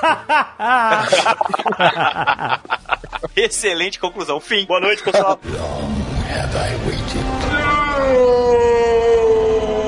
Eu queria falar sobre os artefatos, o filme dos artefatos Deus Ex Machina. Nossa É o Senhora. seguinte, tem um monte de artefatos. De... Assim, a gente não sabe como mover É, essa mas antes história. de você falar dos artefatos, eu quero falar aqui de um momento que, em primeira mão, ele parece Deus Ex Machina, mas ele é extremamente justificado. Que é quando o Lando encontra a galera na festa. Você fala assim, caraca, essa não. O cara tava no mesmo lugar que eles, mas, se você parar pra pensar, que é uma festa que acontece a cada 42 anos, é o único lugar onde o Lando deveria estar de verdade. E sabe o que é bizarro? O filme não te dá nenhuma surpresa, porque, tipo assim, o Lando aparece no Retorno Jedi usando um elmo e disfarçado. Quando apareceu aquele cara de elmo, armadurado e disfarçado, você na hora vê, caraca, é o Lando. Ele não tava disfarçado, ele tava com uma capa de onça, ele não tava disfarçado. Ele parece com um elmo parecido com o do, do Retorno de Jedi. ele tava tudo Ô. menos disfarçado. Você sabe que tem uma, uma piadinha metalinguagem aí, né? A festa aconteceu de 42 e 42 anos. Ah. Star Wars estreou 42 anos atrás. Ah. Então é uma aí com Ah, que divertido. grande celebração. Nessa cena já tem aquela parada brega da menina. Ah, eu sou fulaninha. E você? Ah, eu sou a Ray. Ah, e Ray do quê? Porra, que porra, esse E catar, depois bicho. falam mal de solo nessa hora. Qual o seu sobrenome? brincadeira, eu sou cara. sozinho. Mesma coisa ali, cara. Ah, onde não tem o nome. aí? Ela devia falar Ray Solo, né? É, Ray Solo.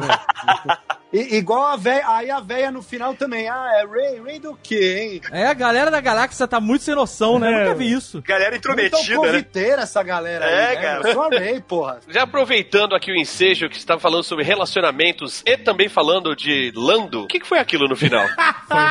Ele Parece tava que- chapecando a novinha? Foi muito estranho. Foi muito estranho. Porque eu falei assim, quando ele começou o papo com ela, eu falei, caralho, o Lando agora é pai dessa menina, é isso. Ele vai falar, ah, eu sou seu pai. Mas rapidamente o negócio muda muda pro velho querendo pegar a novinha. É, É, isso. não. é, Tem um leak, tem um vazamento dizendo que tinha um arco onde o Lando falava que ele tinha tido uma filha. E. Tá, isso e passou pra frente de todo mundo, todo mundo falou, não, não acredito. Aí, automaticamente, isso muda pra, esse velho tá dando em cima dessa garota? Exato, porque não tem nenhum contexto. Exatamente. Mas olha só, queria falar, já que eles estão no deserto, eles estão no deserto pra procurar lá a nave do cara que pegou os pais da Ray, teoricamente. Não, na verdade era a nave dos pais da Ray, né? Era a nave deles. Então, eu vi o filme duas vezes já, que eu falei assim, primeira vez eu odiei, com, com aquela- aquele ódio, ódio raiz, sabe? é? Aquele ódio antigo, aquele ódio da profundeza. Aquele ódio primal. A segunda vez é ruim, mas não é tão ruim quanto a, pri- a primeira vez é muito ruim. Aí eu vi duas vezes, eu ainda não consegui entender essa trama dos pais da Ray. Eu não consegui entender. Pra mim é tudo muito confuso. Então, O famoso não faz sentido. É, pra mim eles tinham uma solução muito melhor pra resolver do que o Palpatine ter filho. Já que eles já tinham colocado, a porra do. Já é canon que o Palpatine criou o Vader, criou o Anakin na barriga da mãe. não é canon isso. A- É sim, é, sim. É, tá nos quadrinhos. Não, mas é canon. Não, tá nos quadrinhos oficiais. Mas é não, canon.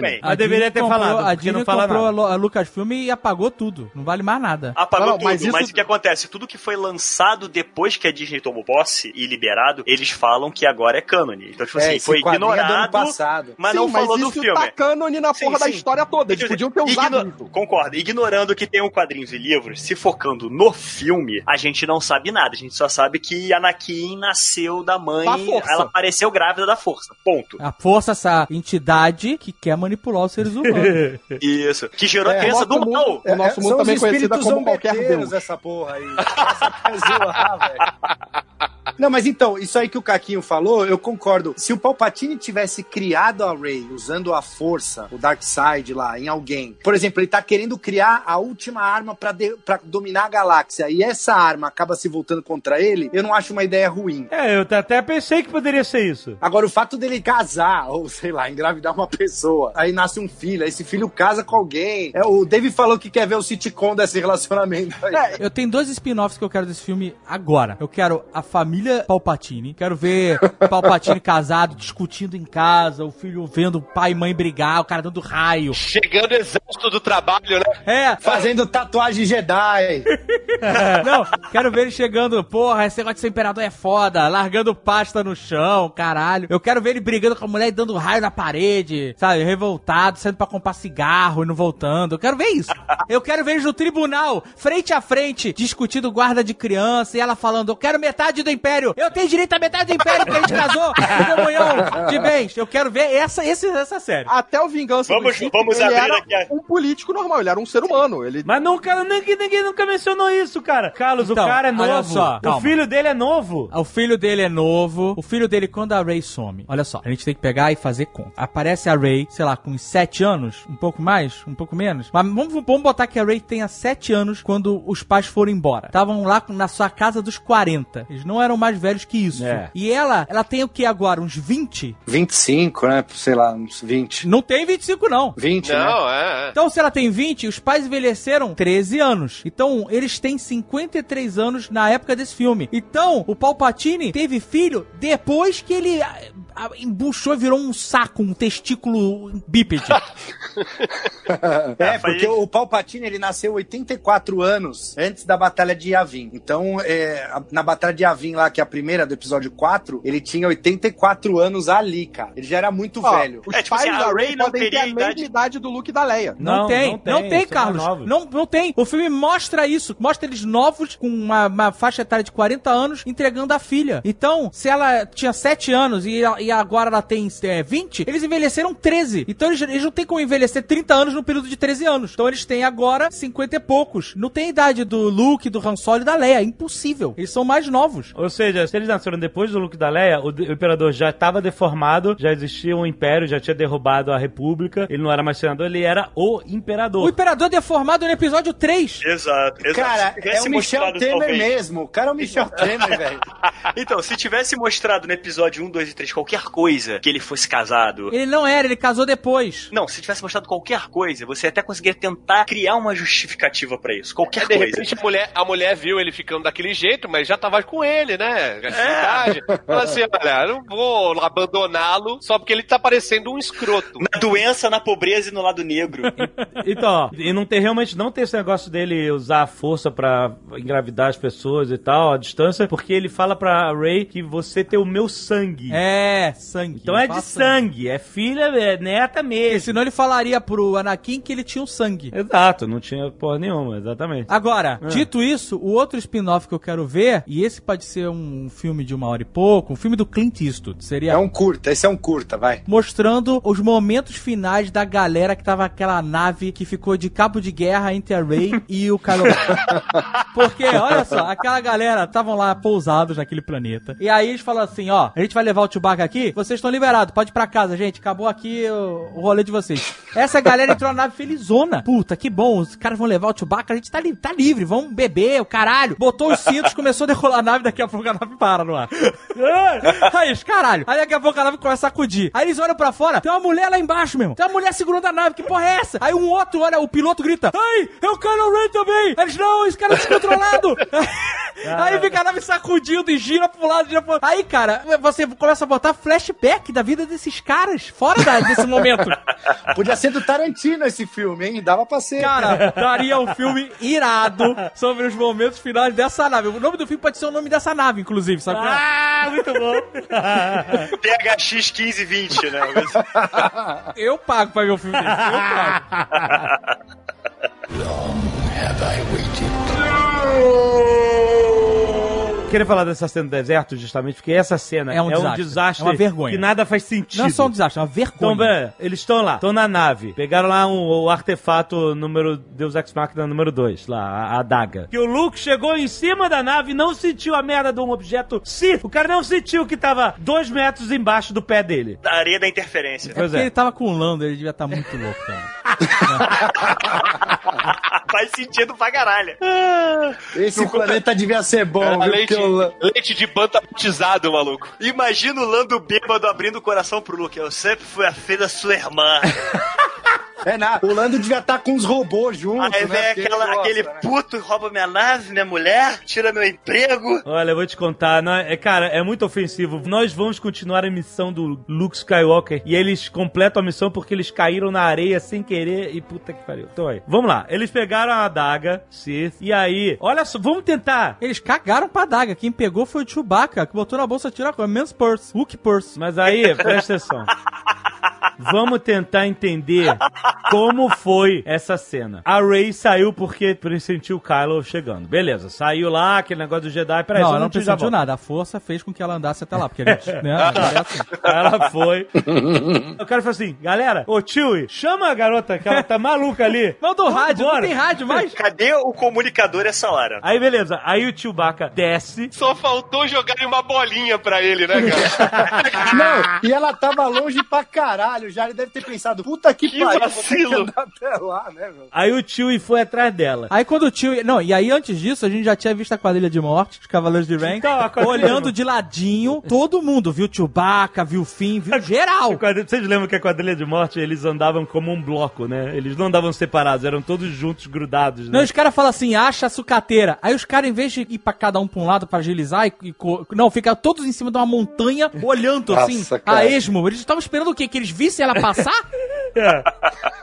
Aliás, ah, volta um pouquinho pra o velho truque de esconder a nave desligada no, no meio dos asteroides ou whatever. Cara, todo mundo sabe essa merda, esse truque. É a tática mais velha, né? Os caras diminuem o Han Solo que inventou essa merda. E aí o Boba Fett, ó, o Boba Fett é esperto, ele fez a mesma merda. Não, agora todo mundo sabe fazer essa merda, esse mesmo truque. É muito fácil. No meio disso tudo ainda tem o, o Stormtrooper Iron Man, né? Ah, é, o com o jetpack, né, voando O e tal. jetpack voando. É, pois é. Aí, Mas ó, teve- isso tinha no jogo, era legal. ó, olha só, a cena é o seguinte: a Ray tá lá na frente, o Chewbacca tá embaixo da. ali na- no, no cantinho da areia, embaixo daquela pedra onde tá a nave, e os outros estão dentro da nave, certo? Aí, os cavaleiros de Ren lá, a quadrilha de morte, tá olhando e mandando um rádio. Aí, vai pegar lá o Chewbacca. Aí vem dois transportes de Stormtroopers, dois, pousam um do lado do outro. Mas ele mostra esse transporte um segundo só pra justificar. É. É, é assim, dois transportes. É isso. Aí eles falam assim: Aê, cachorro, tu tá preso. Aí o Chewbacca, em vez de esganiçar 10 Stormtroopers antes de ser preso, não, ele foi preso, ele aceitou. Aí foi preso. Aí olha só, eles prenderam o Chewbacca e a Rey tá lá na frente e os outros estão na nave. Aí ele falou assim: pegamos o Chewbacca, bota ele no transporte e vambora. O outro transporte vai embora sozinho, tá? Ninguém Tinha- prende os rebeldes. Caralho, de Ninguém fuder. prende a Jedi. Tinha, tinha uns 10 Stormtroopers, tinha todos os Cavaleiros de Rain e os caras fingem que não viram! Cara, não faz o mínimo sentido. Os caras estavam em dois, era o Finn e o Paul lá dentro. E os caras, não, deixa esses caras devem ser muito sinistro. Vamos embora. Enquanto vieram dois transportes pra prender o Chewbacca, que sei lá como eles sabem que o Chewbacca tava com a daga, só pra dizer, ah, não, eles prenderam só o Chewbacca, eles só queriam a daga. Eles, como é que eles sabem que ele acabou de sair da areia com a daga? Eles não sabem, eles não Então, têm... eles não prenderam o Chewbacca. O Chewbacca foi andando e sem querer eles algemaram ele. tá. Aí, caralho, algemamos esse cara, agora tem que levar, não tem mais Aí, jeito. aí a situação é o seguinte: você olhasse como se fosse um mapa isométrico de um videogame, é o seguinte: no cantinho tem a quadrilha de morte olhando tudo, a nave com os rebeldes prendendo a respiração, pra ninguém ver que eles estão ali, dois transportes prendendo o Chewbacca e colocando em um, e um saindo com o Chewbacca rapidinho e outro saindo mais, ah, tamo de férias, acabou. Lá na frente, com o Kylo Ren dando um rasante que não tem porquê. Ele dá o que, que ele queria? A missão dele era levar a Rey pro Imperador? Por que, que ele ia dar um rasante pra matar ela? Aí, beleza. Não, a missão dele era matar a Rey. Ele ia matar a Rey? A missão dele era matar a Rey. Se ela deitasse no chão, ele não conseguia fazer nada. Porque não tinha como acertar ela. O plano dele não era matar. é, o plano dele era ele levar ela. não, é. Exato. Por quê? Porque o Kylo Ren que tinha o livre-arbítrio do lado negro, mas ele tava pendendo pro lado da força, né? E aí a força tentava manipular ele. Então ele tinha as opções dele que eram o lado negro. Ah, agora eu tenho que ir lado negro, eu consigo fazer o que eu quero. Mas aí a força falava assim: não, não, você não vai matar ele. Vai dar rasante, você vai dar rasante. Ele vai dar rasante é coisa da força.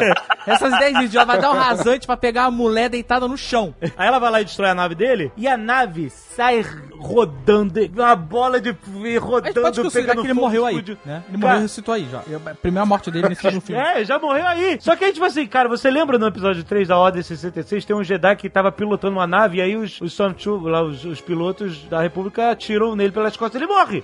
Porque normalmente é isso, que você tá num cockpit e a sua nave explode. O Plo Koon morre assim. Isso. Mas mano, na nave do cara, aparentemente, tem uma espuma. Que, puf, que os Jedi não, não tinham pensado nisso. Porque ele sai chiado, cara. E cara, a parada pegou fogo, rodou o cacete. E aí, beleza. Não, mas ele é o Kylo Ren, então ele não morre. E aí, depois de toda essa pataquada dos transportes, de um transporte cair e tal, não sei o quê, aí eles falam assim, a gente tem que ir embora porque tá chegando um monte de TIE Fighter. Ou seja, as TIE Fighters chegaram depois dos transportes, brother.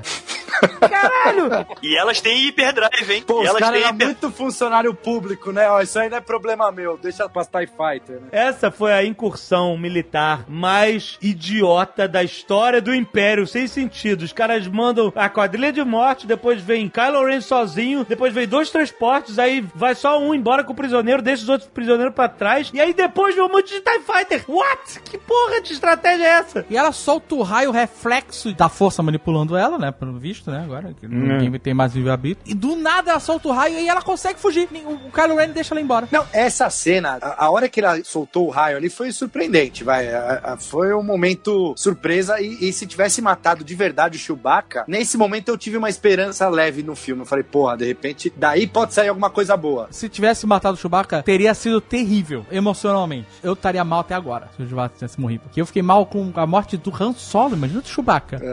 Não, pois é. Mas... Isso teria sido melhor pro filme, com certeza. Com certeza, teria sido terrível, cara. É porque ele não fez mais nada depois disso, né? Claro, porque ele tá morto, né? Mas presta atenção, vamos analisar aqui. A cena é maneira, é surpreendente, ela solta os raios e, e o caralho e tal. Mas aí eu pergunto, a Rey tinha isso porque é um poder genético da força? Ah, não, nem puta que pariu. Os raios, eles são uma manifestação do lado negro. Mas o lado negro não é uma opção. Você opta Exato. e você decai pro lado negro. Mas aí agora é genética isso também? E ela tava sendo tentada. Não tava sendo tentada, ela tava Mas sendo... o raio não é, o raio não é um aprendizado do lado negro. Você não Exato, evolui na força. O raio é uma, emanação de ódio, entendeu? É uma coisa que lesa, que fere, que é, sabe, é um ataque. O que, que sempre foi mostrado nesses filmes do Imperador? O raio tá sempre associado com ele, tanto que o Vader é do lado negro e não solta raio. Não, mas o Dokkan solta é o. Imperador. Não, calma, é o, O Dokkan solta, solta, é. entendeu? O, pra mostrar que o cara é o vilão, é, eles dominam o lado negro. Starkiller solta.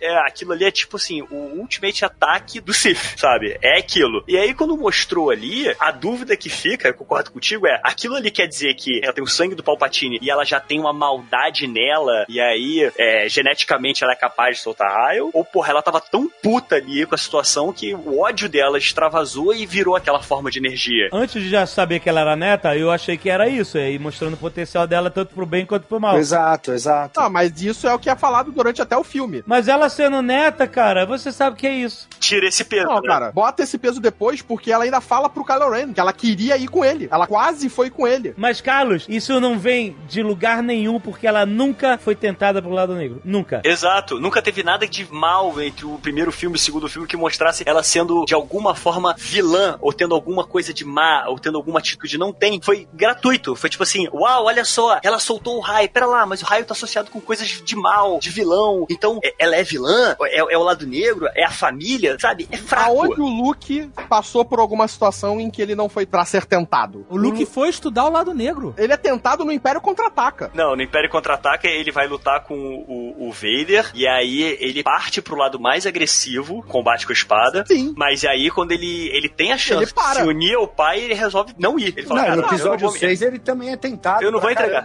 E no episódio Imperador. 6 é e meio não que ele é vai. tentado pelo Imperador. Mas é uma tentação diferente, cara. É tipo assim, eu- pô, meus amigos estão ali, eu vou ter que agredir Ah, esse ah, cara, porque é o único jeito que tem de parar ele. Porque Essa estão foi a tentação que ela sofreu no segundo filme. Ali não tem tentação. Ela não- no segundo filme ela Aí não é sofre. interpretativo. Tentação, a é tentação interpretativo. dela é crush. É Aí- crush. É, é o crush, é. Nossa Eles criaram um crush entre ela e o Kylo Ren que não faz o mínimo sentido. Gente, desculpa, eu não consegui enxergar isso em nenhum dos filmes. Esse relacionamento, esse interesse, essa tensão sexual entre eles, eu nunca consegui enxergar isso. Não sei se sou eu, porque eu conseguia ver sim, eles tinham uma relação. Mas era uma relação de força, da força, entendeu? Exato. Como se ela fosse o bem absoluto e ele fosse o mal absoluto, entendeu? E é aquela coisa do lado negro de tentar corromper tudo. Então, Mas eu nunca consegui ver um interesse sexual nem amoroso entre eles, em Não. nenhum momento. Se tinha, eles falharam em mostrar. Foi Joey e Rachel. Foi nada. Tipo assim, tentar criar um casal aí que não existia, maluco. Foi John e Daenerys, John e Daenerys.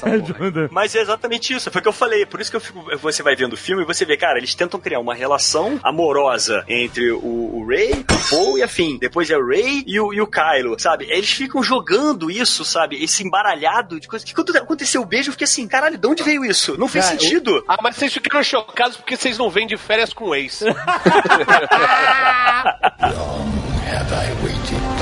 Eu quero continuar falando dos artefatos ex-máquina. Primeiro, não falamos aqui, aquele holocron, entre aspas, que é um mapa pra chegar, É o Wayfinder. o Wayfinder pra chegar lá no planeta dos Sith. Parecia muito filme do Nicolas Cage, sacou? A lenda do tesouro perdido. Totalmente, totalmente. Aí, beleza. Só fizeram dois. Por quê? Não tem porquê. Só fizeram dois porque o roteirista falou que só pode ter dois. Porque um Ren tem que destruir e o outro é o backup. Então só fizeram dois dessa merda. Um estava na fortaleza do Darth Vader, sei lá, que a gente sabe agora, Mustafar. E outro estava do lado da sala do trono do Imperador da Estrela da Morte. Ok! Sim. Ok! É importante essa merda tá ali, porque o Imperador não lembra das coisas, né? Ele tem que ter... Ele é idoso. Ele é idoso, exatamente. É, ele é colecionador também, vai. Ele Só tem dois, ele quer ter um, porra. Então Tá certo, vai. Tava do lado da Mona Lisa, né? Caraca, é raríssimo esse item aí. Aquela menção ao ao Império Contra-Ataca também, ela chegar e ter a versão dela vilã, possuída pelo lado negro ali, que não faz sentido, entendeu? Ela se enfrentar ali. No Império Contra-Ataca tem um sentido, tem uma lição de moral ali. Mas isso chama fanservice, né? Esse que é o problema. É, mas é, é fanservice. Eu queria ir pra parte do planeta do hacker. Aham, sim. Babu Freak. Como é que é o nome? Babu Freak. Ah, não, o planeta era Kijimi, acho. Babu Freak. Cara, Babu Freak se tem uma coisa que eu realmente gostei desse filme, foi o Babu Ah, Freak. não. não, não, cara, não. Esse personagem foi a melhor parada desse filme. Foda-se que é. Isso é, muito Star Wars pra caralho. No final, aquela garota lá, Felicity, aparece. Na nave. Aí, hey! Ah, não, cara. Esse Cara, foi aquele. parada de clima. Foi aquele tosti do, do Mortal Kombat total, cara. Foi bizarro. Cara, assim, Aliás, nesse planeta aí, tem o John Williams. Ele é o bartender de tapa-olho lá no. Caraca, eu sabia que eu tava reconhecendo esse bartender, o John Williams. Puta merda. É ele, mano. Olha isso, Alexandre. O nome dele é Oma 3, que é um anagrama Maestro. pra maestro. Ah, caralho, cheio de piada. Aparece o Edge também na batalha, né? Aparece, o aparece, Benny é Lawson aquele. aparece. Tem também o Wicket, o Warwick Davis. Ah, é verdade, é é, verdade. o Wicket velho aparece. Essa parte deles, deles hackearem a memória do C3PO, aliás, eu adivinhei que era isso mesmo. Né? Eles vão hackear e ele vai, vai perder a. A memória. O que é tenebroso, mas gerou boas piadas. E logo depois ele, tipo assim, mais uma vez, é que nem o Chewbacca. Eu vou fingir que eu vou matar e não vou É. matar. Não, não, não, mas peraí, peraí. Volta aí nessa lei. O cara tá respeitando uma lei da época do Senado anterior, cara. Não faz sentido isso. Mas não é uma lei que ele tá respeitando, é, É programação. código, né? É código, né? É uma programação, então, isso mas, faz não, mas então, ele explica lá que foi uma lei que o Senado colocou que não podia traduzir nada a CIF, que talvez tenha até sido o próprio Palpatine que colocou essa lei aí Sim. pra não traduzir as paradas dele. É, mas aí ninguém atualizou o firmware. É, né? exato. Então, aí ninguém atualizou o cara, velho. 30 anos, sei lá. Sim, mas pra que que eu mexi alguma coisa pra falar sobre uma língua CIF que ninguém conhecia? Não, Caquinho, o Antilles, no final do episódio 3, ele pede pra resetar o C3PO. Então, se resetou o C3PO no fim do episódio 3, essa lei. Não, não, não, olha só, olha só. Não, não, não, não, não, não. tem uma coisa que você tá esquecendo. Resetar a memória é uma coisa. Você pode até resetar a memória do que o bicho tinha. Uma mas programação- tudo- a função dele de idiomas se mantém. Ué, mas o entendeu? Babu Freak resetou ele, o que, que ele fez? Mas resetou ou formatou? Ele hackeou, que hackeou. Porque reset é uma coisa, formate é outra. Se deu format C dois pontos barra U, aí fudeu. Aí não tem- Ele hackeou e depois que ele hackeou, acabou, cara. Ele hackeou, ele resetou, sei lá, ele o que, que ele fez no, no C3PO. Pra poder acessar aquelas informações, ele tinha que apagar a memória. Então, mas ele apagou a memória, mas mesmo apagando a memória, o C3PO continuava com a noção que a Force Order era evil. Porque quando eles vão pra nave lá, ele fala, caraca, isso não é uma boa ideia. Aham. Ele já, ele, ele, se Ele ele já tá sem uma- memória, ele tinha que achar tudo ótimo. é, mas é- tem uma, uma base, então, no firmware. É, é, É lá a o- BIOS, é a BIOS. É, tipo, configuração de fábrica, né? É, isso aí foi só pra gerar atenção no trailer, essa porra dessa. Foi, foi. Eles criam uma tensão que não tem necessidade de existir, E sabe? eles podiam ter apagado a memória e deixado assim. Aí, bem. aí, é horrível, aí ele mas fala, tudo bem. aí pra te deixar na incerteza, ele ainda fala assim, "O- a capacidade de backup, sei lá, de armazenamento do R2 é famosa por ser não confiável. O caralho! Aí, pra que amo, será que ele vai conseguir? Mas porra, como assim é famosa por não ser confiável? O R2 levou os planos da Estrela da Morte. Exato. Caralho, a parada, a parada mais importante da história da galáxia, compadre. Tem uma coisa que é um backup bom, né? Exato, porra. E extremamente confiável, inclusive. Não, ele guardou a localização do Luke vários anos. Exato, caralho. E Exatamente. por falar em R2, esse filme ele foi deixado de canto mesmo, né, cara? Nossa, esqueceram ele, bicho. Brincadeira. Pra botar aquele secador de cabelo com a voz do J.J. Abrams. Com, com o ego do. Na voz dá um ego do J.J. Abrams. Isso que tá ali. Entendeu? J.J. Abrams chega com o episódio 9 pra mim, eu falo, não, thank you. Porra. E aí vem a conversa lá com a Felicity no telhado, e ela fala assim: Ah, eu, eu tenho aqui um artefato Ex Machina, você quer? Que é um disco, caralho. Um disco. Não, é e uma tá medalha. assim, ó, ela tá falando assim, ó, eu não aguento mais essa porra, eu não gosto de você, eu não gosto de porra nenhuma, vou matar geral, matar a Ray, matar o caralho. Aí a Ray bota a espada na cara dela, ela fala assim, não, não vou matar mais ninguém. Aí ela tá no telhado conversando com o cara, falou que vai vazar, que conseguiu, que fez, aconteceu, e aí ela, do nada, muda de ideia e fala assim, quer saber? Vamos continuar por aqui mesmo, fica com essa medalha aí, manda ver, boa sorte. E aí E é. aí fica aquela tensão entre os dois semissexual, que não leva a nada. não leva e por nada. que que aquilo tá acontecendo? Ele não gosta do Finn? Eu não consegui entender. Pra gerar um falso Han Solo aí. É, Ah, olha meu Pois é, é, Eu- Ele deve ter dado uma mancada forte com ela no passado, de coisa de mulherengo e. E aí fica aquele papo dele, exatamente dele ser um tipo Han Solo, era o cara que também era contrabandista Olha, e que cara. sabia, dar, sabia fazer ligação direta em nave. Caraca, pra que essa informação aos 45 do segundo tem lá dos pênaltis? Não, e julgando ele, né? Como é que você sabe fazer isso? Porra, o cara é um puta piloto, meu irmão. O cara entende mecânica pra caralho. Ele pode É, fazer ele fazer podia ser aquilo. só um. Não, não, mas ser puta piloto não é diferença nenhuma. Todo mundo é puta piloto. A Ray é puta piloto, o Poe é puta piloto, o Han Solo é puta piloto, o Anakin é puta piloto, todo mundo é puta piloto. Parece uma besteira, mas eu quero ressaltar como esse filme é repleto de situações que menosprezam as dificuldades anteriores do filme. Ou seja, ela dá o medalhão USB lá que cabe em todas as naves do mundo que dá acesso livre VIP pra qualquer lugar da primeira ordem, beleza? Cara, para pra pensar no Retorno de Jedi, os rebeldes tiveram que roubar uma shuttle do Império com códigos de acesso, foi um puta sacrifício, que aí eles vão tentar passar com os códigos de acesso e que o cara até fala assim, ah, é um código velho aqui, mas eu ia liberar. Porque aí é uma nave do Império, passando códigos, transmitindo códigos de acesso. Agora não, você agora, toda essa segurança caiu por terra, porque com qualquer pendrive que você bota em qualquer nave, qualquer nave de sucateiro, caralho, você bota esse pendrive, esse cara tem all access. No Retorno de Jedi, quando ele faz isso, o Darth Vader saca que é o Luke e fala: Não, deixa eles entrarem. Deixa passar, é. Se não fosse o Luke ali naquele momento, eles tinham assim: explode essa porra. Você tá entendendo? Não, porque o Darth Vader não teria percebido nada. O Darth Vader percebe Não, o Luke. o Darth Vader percebe o Luke, é por isso que ele deixa passar, entendeu? Sim, se não fosse se não tivesse o Luke, a nave teria passado porque os É, teria planos que passado eu que já o cara tava teria. passado. É, até porque o cara falou, ah, eu teria permitido porque é um código antigo, é verdade. Você vê, ou seja, você trocou toda essa dificuldade dos caras terem que fazer uma missão. Você pode imaginar, os caras tiveram uma missão de sequestrar essa nave, de guardar ela, porque ele fala que é um código antigo, ou seja, eles já pegaram ela há muito tempo, estavam guardando pra um momento chave como esse. E aí, tudo isso, você substitui por uma porra de uma, uma medalha USB, cara. Nessa velocidade, não dava tempo de explicar isso tudo, tá ligado? Porque o, o JJ teve que fazer dois filmes Em um só. num espa- em um espaço de um só, tá ligado? Uma trilogia de dois. Os- Só pra pagar, só pra pagar o oito. Exatamente. Tem uma coisa que, assim, essa invasão de nave foi uma coisa que me assustou muito, cara. Porque os caras transformaram a- o tamanho de um Superstar Destroyer, que tem quilômetros de distância, numa nave fantasma que não tem guarda, não tem tropa, não tem movimento, tem duas câmeras só posicionadas num canto, e os caras conseguem andar na nave livremente, assim, sabe? Não, até. Mas é claro, o cara tem 10 mil lives pra popular. Mas agora tem câmera, hein? Câmera de vigilância. Ah, não, mas ô. não, mas, ô, ô, Cara, não, essa invasão de nave foi muito tosca, cara. os caras andaram na Estrela da Morte tranquilaços, né, cara? Não. Pois é, mas olha só, você consegue entender que caras foram como prisioneiros, se vestiram de Stormtrooper, Entendi, sabe? sim, teve sim, toda sim. uma, uma jogada por trás, teve o Obi-Wan lá usando a força pra andar despercebido, sabe? Teve toda uma construção pra fazer a invasão acontecer. Esse não, os caras simplesmente entram e saem correndo pelo lugar, sabe? Não sei onde é, eu acho que é por aqui, sabe? Sabe o que é engraçado Star Wars no geral? É que o, o cara começa a cena, o heist ali da nave, dando dois tiros nos peitos do Stormtrooper. Ele depois de dar dois tiros, ele entra em modo stealth, né? E, e, que na vida real é impossível, né? Se dá dois tiros, você acabou de revelar onde você tá, né? É, acabou o stealth. Exatamente. Essa invasão de nave não faz sentido em nada, cara. Em nada. Tipo assim, não, não tem uma segurança, não tem uma tropa esperando. É, mandam dois soldados pra ver que nave foi aquela que chegou. Eles têm 10 mil naves pra botar gente, eles têm cinco caras em cada Tá nave. espalhadaço. É, exatamente. O nego tá fazendo jornada tripla na nave. O nego que lava o banheiro de manhã é o artilheiro à noite. Ha ha ha ha ha!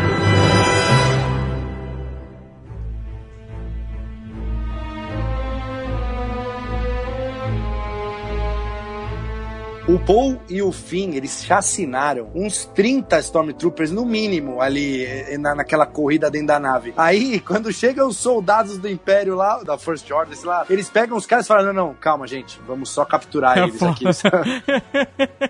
é muita doutrina, cara, porque pelo, ali não precisa de muito aqui pra PM aqui passar fogo nos caras, hein, meu? Já tava morto quando a gente chegou, gente. É, porra. Morte no mar é afogamento, né? O senhor é legista? E o espião da First Order? Meu Deus. Nossa não, cara. senhora. Eu não entendo isso. O cara é um Jedi foda do lado negro, de picuinha. O cara foi falar um negócio, ele levanta o dedinho de. Shh, Só faltou isso, cara. Não, mas. É, Eu acho até a relação ele entre esses dois maneira. Não, ele vai cara. levantar o dedo e fazer um. Fazer um Eu gostei É. disso também. Eu, achei eu, eu maneiro que ele te- Eu não vou nem gastar meu choke em você. É, Cala é. a boca. Eu não vou nem gastar. Eu não vou nem gastar. Eu- eu- essa relação eu até acho maneiro. Porque eu, do primeiro filme, eu gosto. Eu, eu sou o cara que gosta do Kylo Ren. Eu acho esse personagem descontrolado, que não lida com as emoções. Ele se perdeu, inclusive, né, no, no passado dos filmes. No primeiro filme, ele era um, um personagem que eu achava bem maneiro. Por ele ser completamente diferente dos outros vilões, né? Ele ser um cara inseguro. Floquinho de neve. Flaquinho de neve, flaquinho de neve. Então a relação entre eles eu acho maneira, entre ele e o, o Hux, né? De, de mandar um só. Cala a boquinha, cala a boquinha. Por que você tá nos ajudando, né? Eu só não quero que ele se dê bem. Mas Parece mal isso, amado, não- né? Foi meio mal amado esse aí, né? Mas até isso que você falou dele ser descontrolado e tal no primeiro filme, aí ele é chamado pelo Snoke de criança com máscara, destrói a máscara e tal, não sei o quê. E agora, até isso, velho, ele, ele fez a máscara de novo. É porque é o JJ falando fuck you, Ryan Johnson. Exato, exato. Exato, exatamente isso. É a única razão. Assim, você tirou a máscara do meu personagem, agora eu vou trazer ela de volta. Ah, legal, gostou do macaco? Gostei, gostei É. do macaco. Gostei do macaco Ô. reparando a máscara. Eu gosto do Kylo Ren de máscara, com aquela voz sintetizada. É. Eu também, acho irado. eu acho Não, irado. também acho. Então, o macaco. Se você tem um macaco consertando o capacete, foi pra mim o melhor momento do filme. É verdade, era o César do Planeta dos Macacos. Caesar, pode crer. É. Eu não sei o quanto é pessoal entre o, o JJ e o Ryan Johnson e quanto é o JJ fazendo o que a Disney quer. Porque uma parada que aconteceu no, no episódio 8 foi que não vendeu bonequinho. Exato, só eu que comprei, eu acho. E bonequinho com máscara vende mais. Aham. Ah, sim, porque aquela lata Quanto foi, quanto foi o J, é, quanto foi o, o JJ de pirraça com o Ryan Johnson e quanto foi a É. Disney falou assim, ó, a gente quer que você faça desse jeito porque é isso que dá dinheiro. Eu não É. sei, cara. Eu sei que as duas decisões são muito ruins. Eu acho, inclusive, eu tava conversando que esse é um problema que esses filmes de franquia sofrem e que, por exemplo, séries e jogos tendem a sofrer menos. Porque os caras compraram a Lucasfilm, né? Compraram Star Wars e tudo mais. E eles botaram as datas ali, ó. 2015, 2017, 2009, a gente vai entregar três filmes, vai ser foda, não sei o que lá, vai ser, a gente vai fazer acontecer. Cara, eles não tiveram tempo. Não tiveram, eles não estavam preparados. Eles não tinham uma história de verdade. E eu, como fã, preferia ter esperado mais e ter recebido algo melhor. E não só isso, acho que aí já entra o problema que a gente falou antes. Pelo que a gente viu nos três filmes, não foi pensado como uma história coesa. Não foi pensado como uma história com- Não, não que foi. começa num filme, com um meio no outro filme e termina no outro filme. Nem a trilogia original foi totalmente coesa. Não, né? mas a- o que a gente precisa é que a, Mas- a obra entregue. Não, é porque, por exemplo, a Leia só virou irmã do Luke quando estava escrevendo o roteiro do, do último filme. Mas o que importa é a obra entregue. É, não, é. Mas o que faz- o cara é, pensou antes de entregar é uma coisa. Exato. Aí foda-se. O resultado final que o público recebe é a obra em si. Sim, sim. Então, o que eles discutiram antes ou não, na sala de roteiro, foda-se, entendeu? Exato, exato. É, o problema é que esses filmes foram pessoas diferentes que fizeram os filmes. Lá Com visões atrás, diferentes, né? Cada um Você querendo tinha dar sua dire- identidade. É, lá atrás você tinha diretores diferentes, né? O George Lucas só dirigiu o episódio 4, mas ele escreveu o roteiro dos outros filmes. Então, tipo, Exato. o episódio 4, 5 e 6 é uma estrutura coesa, fechada. E por se ele. você for ver, mesmo as prequels, que foram todas dirigidas pelo George Lucas e escritas por ele, foram três anos de diferença entre os filmes, Sim. né? Foi 99, 2002 e 2005. Então, mesmo lá, ele teve mais tempo. Eu acho que a Disney não contava, primeiro, que eles eh, iam ter dificuldades no meio do caminho aí de, de aceitação do- dos fãs e tal, porque esse último filme os caras tiveram, eles tiveram não, mas assim, eles quiseram corrigir um monte de coisa aí nos 40 do segundo tempo e realmente o que o Dave falou, não deu tempo, cara. Dois anos Sim. foi. Não só não deu tempo, como eles tentaram se valer dos fãs antigos e jogando referências, jogando easter egg, jogando cenas, sabe? Que não completavam, que não se encaixavam com o que a gente estava vendo ali. Ó, um outro problema que essa trilogia teve foi isso. Era uma nova trilogia, né? A gente tava muitos anos sem nenhum filme. Comercialmente falando, eles tinham que pegar o público velho, né? A galera dos primeiros filmes. Eles tinham que pegar o público de médio prazo, que é a galera que viu os episódios do 1, 2 e 3 e gostou. Eles tinham que trazer esses caras, de- né, também. E eles tinham que trazer um público novo, que conhece zero de Star Wars. Então, a estratégia que eles tomaram foi: a gente cria novos personagens, que são Finn, Poe, Rey e tudo mais, mas a gente traz os personagens clássicos, que todo mundo gosta, o pessoal mais velho principalmente, que tem muito empatia, e esses caras vão segurar a onda desse pessoal mais velho. Só que, eu não sei por que diabos, eles resolveram matar todos eles, e quem eles não mataram morreu. Exato. E tanto que no final eles nem tiveram coragem de matar o Lando. Eles falaram assim: vamos deixar o Lando. Não vamos mais brincar com isso. Não vamos nem pensar em matar Lando, que tá dando ruim esse negócio de matar os caras velho. Eu só não gostei dessa parte que eu achei assim, trazer o Han Solo ali, depois que eles mataram todo mundo, tudo bem que a relação do Kylo com o Solo é maior, pelo que eles mostraram no primeiro filme. Eles trouxeram ele de volta, porque o Han Solo, na verdade, o Harrison Ford ele não queria nem voltar, mas ele aceitou voltar por causa da Carrie Fisher. Não, ele aceitou voltar por causa do dinheiro. Não, não, não. É. Ele aceitou voltar Também. por causa do dinheiro. Mas essa cena era pra ser a cena de despedida da Carrie Fisher. Certamente seria a cena da Carrie Fisher. Dava pra ver que ele não queria estar lá, porque ele nem a barba fez, né? É, nossa, cara. Eu só queria entender que o poder da força é esse que todo Jedi que usa morre. É o poder Arakiri Jedi, assim. Você projeta mas- a sua mente pra uma coisa distante instante você some, você evapora. Então, o problema é o seguinte, eles falaram assim, ó, eles falaram assim, a gente tem filmagem aí suficiente da Carrie Fisher. Eles tinham um gif animado da Carrie Fisher, que eles usaram recortado em todas as cenas possíveis, e, e eles tinham um pequeno banco de imagens com, Carrie, faz umas imagens aí de cara de complacente e tal. Eles não tinham imagens. Eu continuo dizendo aqui que eu acho que eles deveriam ter matado a Leia, né, no filme anterior, ou no momento que ela tá no espaço, ou depois fazendo a manobra lá, podia ser a manobra organa, onde ela, né, daria o, o- o pulo lá É. e destruiria os inimigos. Seria uma morte muito melhor e acho que pro desenvolvimento da história, porque, cara, é só a Leia de costas, alguém com certeza fazendo deepfake ou alguém fazendo a voz da Leia, porque É. ela não tinha aqueles diálogos Teve, prontos. teve uma voz E é isso que mesmo que o Carlos falou. A cena do Han Solo em cima da nave lá da tempestade de água era pra ser a Leia, só que aí já não dava pra fazer e aí botaram ele. Se fosse a Leia ali naquela cena, ia ser foda. Mas infelizmente ela faleceu, cara. Eu sei, É, não tinha como fazer por isso, eu sei, eu sei. Que Ela fazer. ali ia ser muito foda, entendeu? Ela Não, mas assim, ó, o Han Solo, é, eu senti muito quando ele morreu, fiquei pra caralho até hoje, só que quando ele voltou ali, cara, emoção assim, ó, zero. Pra mim, É o que eu não- falei, é tirar o peso da emoção. Pra mim, eu só fiquei imaginando esse filho da puta que não quer ser o Han Solo, ganhou mais dinheiro ainda pra fazer essa cena de dois minutos aí sem fazer a barba, igual o Tucano falou. Eu não consegui sentir nem emoção, nem ficar triste, nem ficar com raiva. Eu, É. eu tipo, ah, Nem sabe? no, nem no I Know no final, que ele fala Nada, "Dad". cara. Eu, assim, eu, eu vi ele falar I know, eu pensei assim, é, eu vi o que você fez aí, sabe? Entendi. Mas não gerou assim, nossa, olha aí o Han Solo, sabe? Eu Mas aí já entra fez. na parada, vocês não entraram no filme. Não, porque já tava tudo cagado. Cara, me Aí desculpa. nessa hora. Olha só, o Pedro, Pedro Arte, do Nerd Bunker, nosso editor, ele escreveu uma coluna muito acertada que diz assim: que as pessoas ficam, ah, você tem que segurar o hype, você tem que controlar o hype, porque senão você não vai gostar de nada. A responsabilidade de fazer a gente gostar de alguma coisa não é nossa, é de quem tá ganhando a grana pra construir a história. A gente tá aqui, cara. Eu, o meu hype pra esse filme tava baixíssimo. Então, teoricamente, a possibilidade de me, me agradar com uma boa história seria muito melhor. Agora, o cara botar um, um, um Han Solo que nem espírito é, é um Han Solo, acabei de acordar. Subconsciente. Sabe, de, de memória de Han Solo, que, caraca, não funcionou, cara. Não é questão de, ah, não, o filme não conseguiu me pegar. E, cara- a culpa não é minha como espectador, a culpa é do filme como obra. E Carlos, olha só, diálogos for dummies até o final. Han Solo chega e aí ele fala assim: Kylo is dead. Tipo assim, ah. Tipo assim, se você não entendeu o simbolismo dele tomar uma espadada lá e aí ela traz ele de volta, ah, não,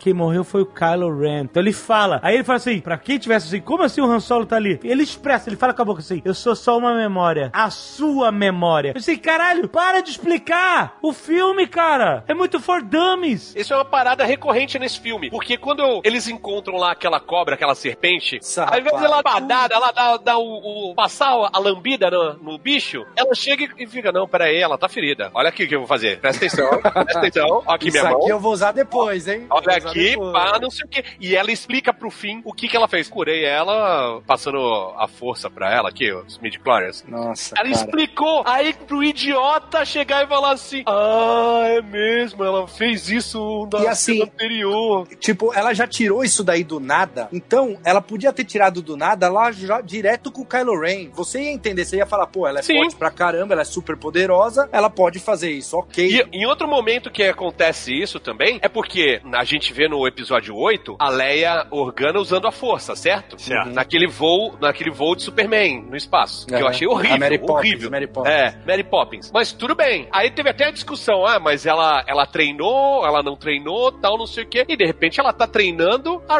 Rey. E aí, Aham. para ficar bem claro, Exato. mostra uma ceninha dela treinando com o Luke. Olha, Essa cena eu achei maneira. Essa cena eu achei maneira. Eu não achei ruim, não. Perceba, perceba que ela teve treinamento Jedi com um irmão Mas dela. ela fala isso no episódio 7. Ela fala isso no episódio 7. Que Ah, ela treinou como Jedi, treinos. mas Se ela largou o uma- treino porque ela precisava cuidar do filho. Ela fala isso no, no episódio 7. E o cara traz isso de novo no episódio 9. Quando ela percebe que ela conseguia ver o futuro e ela viu o que esperava o filho dela, os desafios que o filho dela enfrentar, ela resolveu largar o treinamento pra se dedicar ao garoto. E mesmo assim não foi o suficiente. E largou o garoto na mão do Luke. Exato. Pode crer, não faz sentido, né, cara? Não faz sentido, mas isso tá explicado desde o episódio 7, entendeu? É, não faz sentido porque o 8 não faz sentido em relação ao 7. Exato. Então é o 7 e o 9. Falando nessa parte aí da Estrela da Morte, quando eles chegam, primeiro, não é nenhuma crítica, é só um detalhe. O cara fala que o trem de pouso da Millennium Falcon não tá funcionando, e aí deveria ser por causa disso, ele deveria pousar a nave com o máximo de cuidado. Não, ele pousa a nave É muito descaso. que nem o super-homem chegando na Terra, maluco.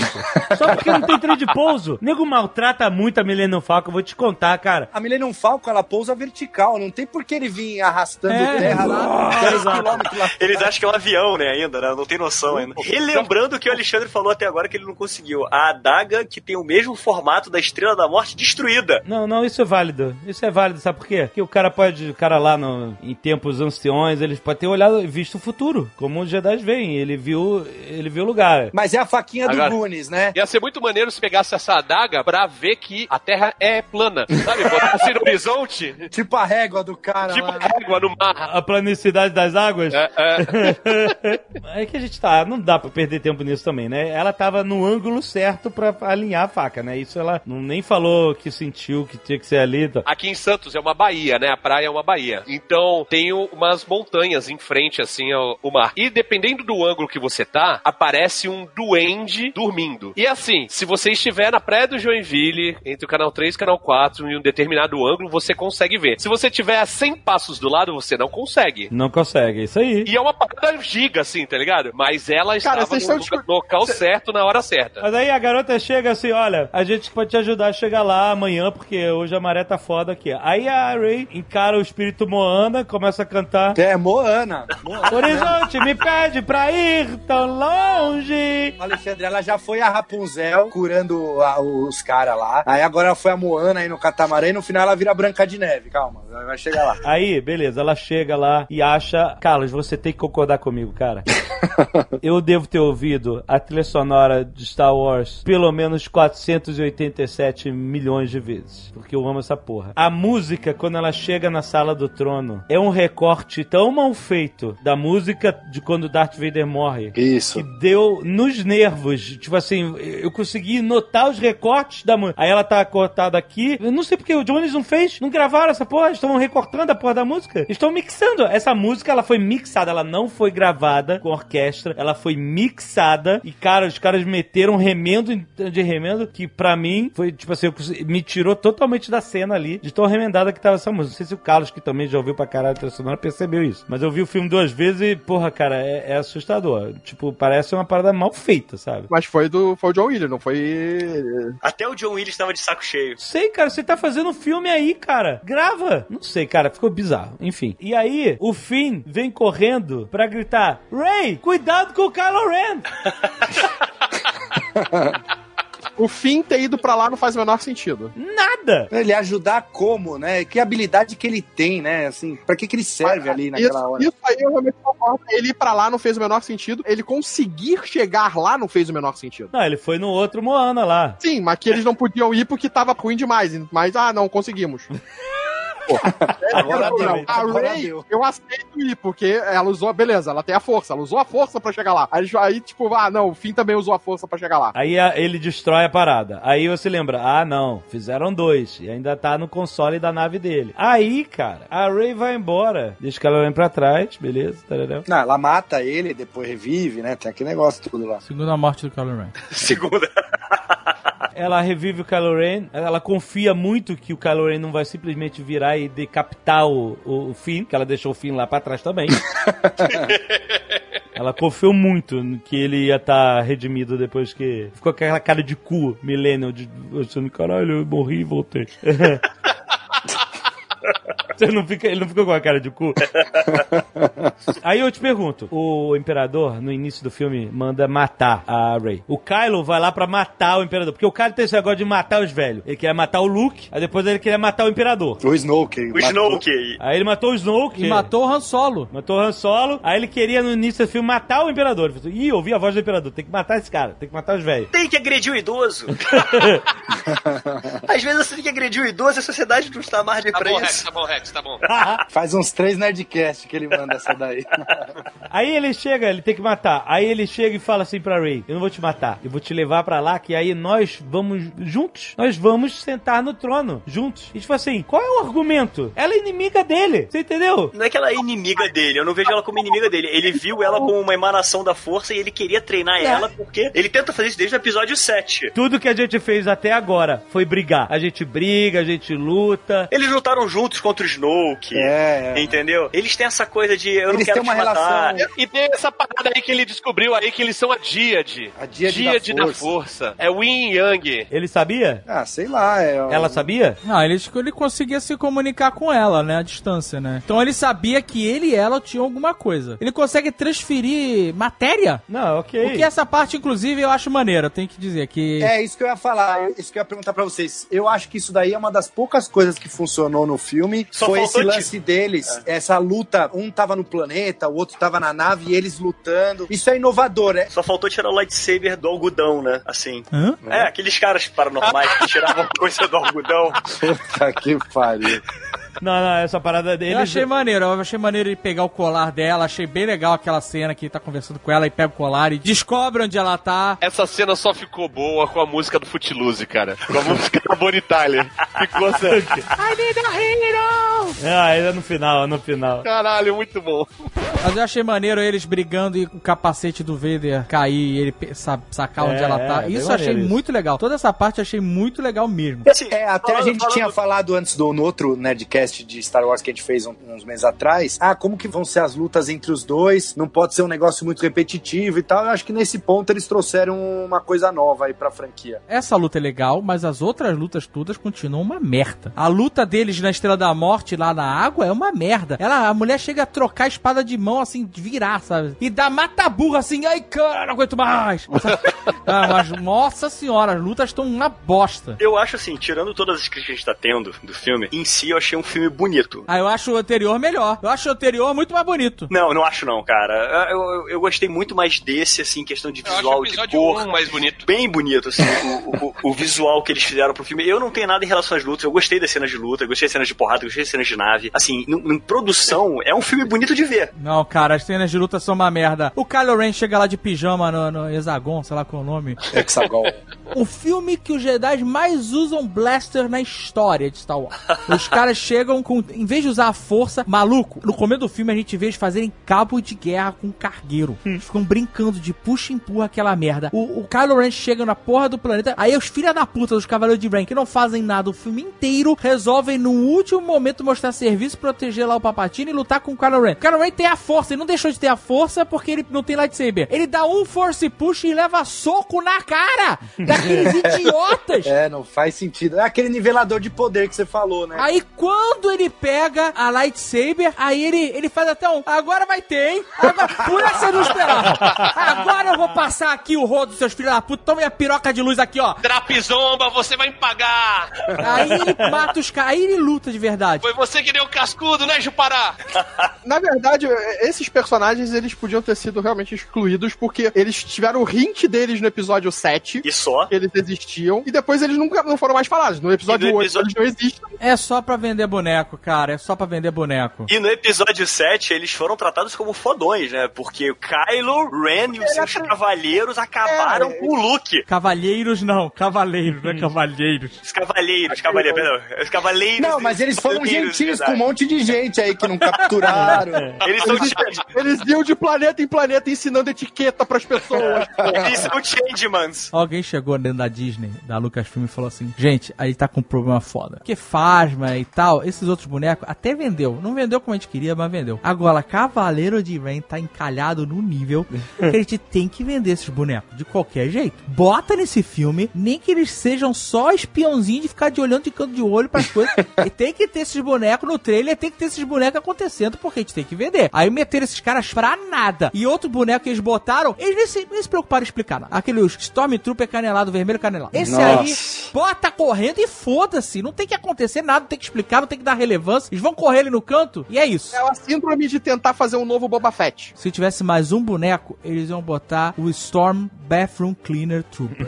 Ia ser um boneco de Stormtrooper com avental e um esfregão. E, e ia estar na porta da- do banheiro da Estrela da Morte. irmão. Deixa eu fazer essa série, né? A série dos engenheiros do, do Império. Os- As cenas de luta são todas muito fracas ainda. Pelo que é possível entregar, cara. É muito fraco. Cara, é só a gente voltar no primeiro no filme 7, né? Não no primeiro filme. No primeiro filme dessa trilogia, o filme 7. O Kylo Ren naquele momento é foda. Ele para um tiro de blaster e ao mesmo tempo enforca o maluco e faz o cara levitar. E ele nem sua. Por que, que ele não tá fazendo isso, cara? Por que, que ele tá dando soco nos malucos, dando tiro de blaster nos malucos? Por que, que ele não tá usando aquela merda, aquela força? Por que, que ele não simplesmente injetou aqueles caras pra longe? Ou fez os caras grudarem, todos transformando numa bola de carne, jogou basquete? É aquela história, merda no roteiro. O cara apresenta um personagem mega uber forte, poderoso, incrível, mas aí, a partir do momento que ele tem a redenção dele, ele tem que ficar fraco pra que a ligação dele com a Rei, Ah, com a Force Teleporte lá, mostre ele como um, um cara que não precisa mais usar o lado negro a favor dele como ele usava nos outros filmes. Só que foi mal explicado, foi mal construído só. Tá, saudade do Darth Maul, Olha hein? só. Saudade do Darth Maul, maluco. Vou apresentar aqui pra essa galera da Lucasfilm é a Michelle C. Smith.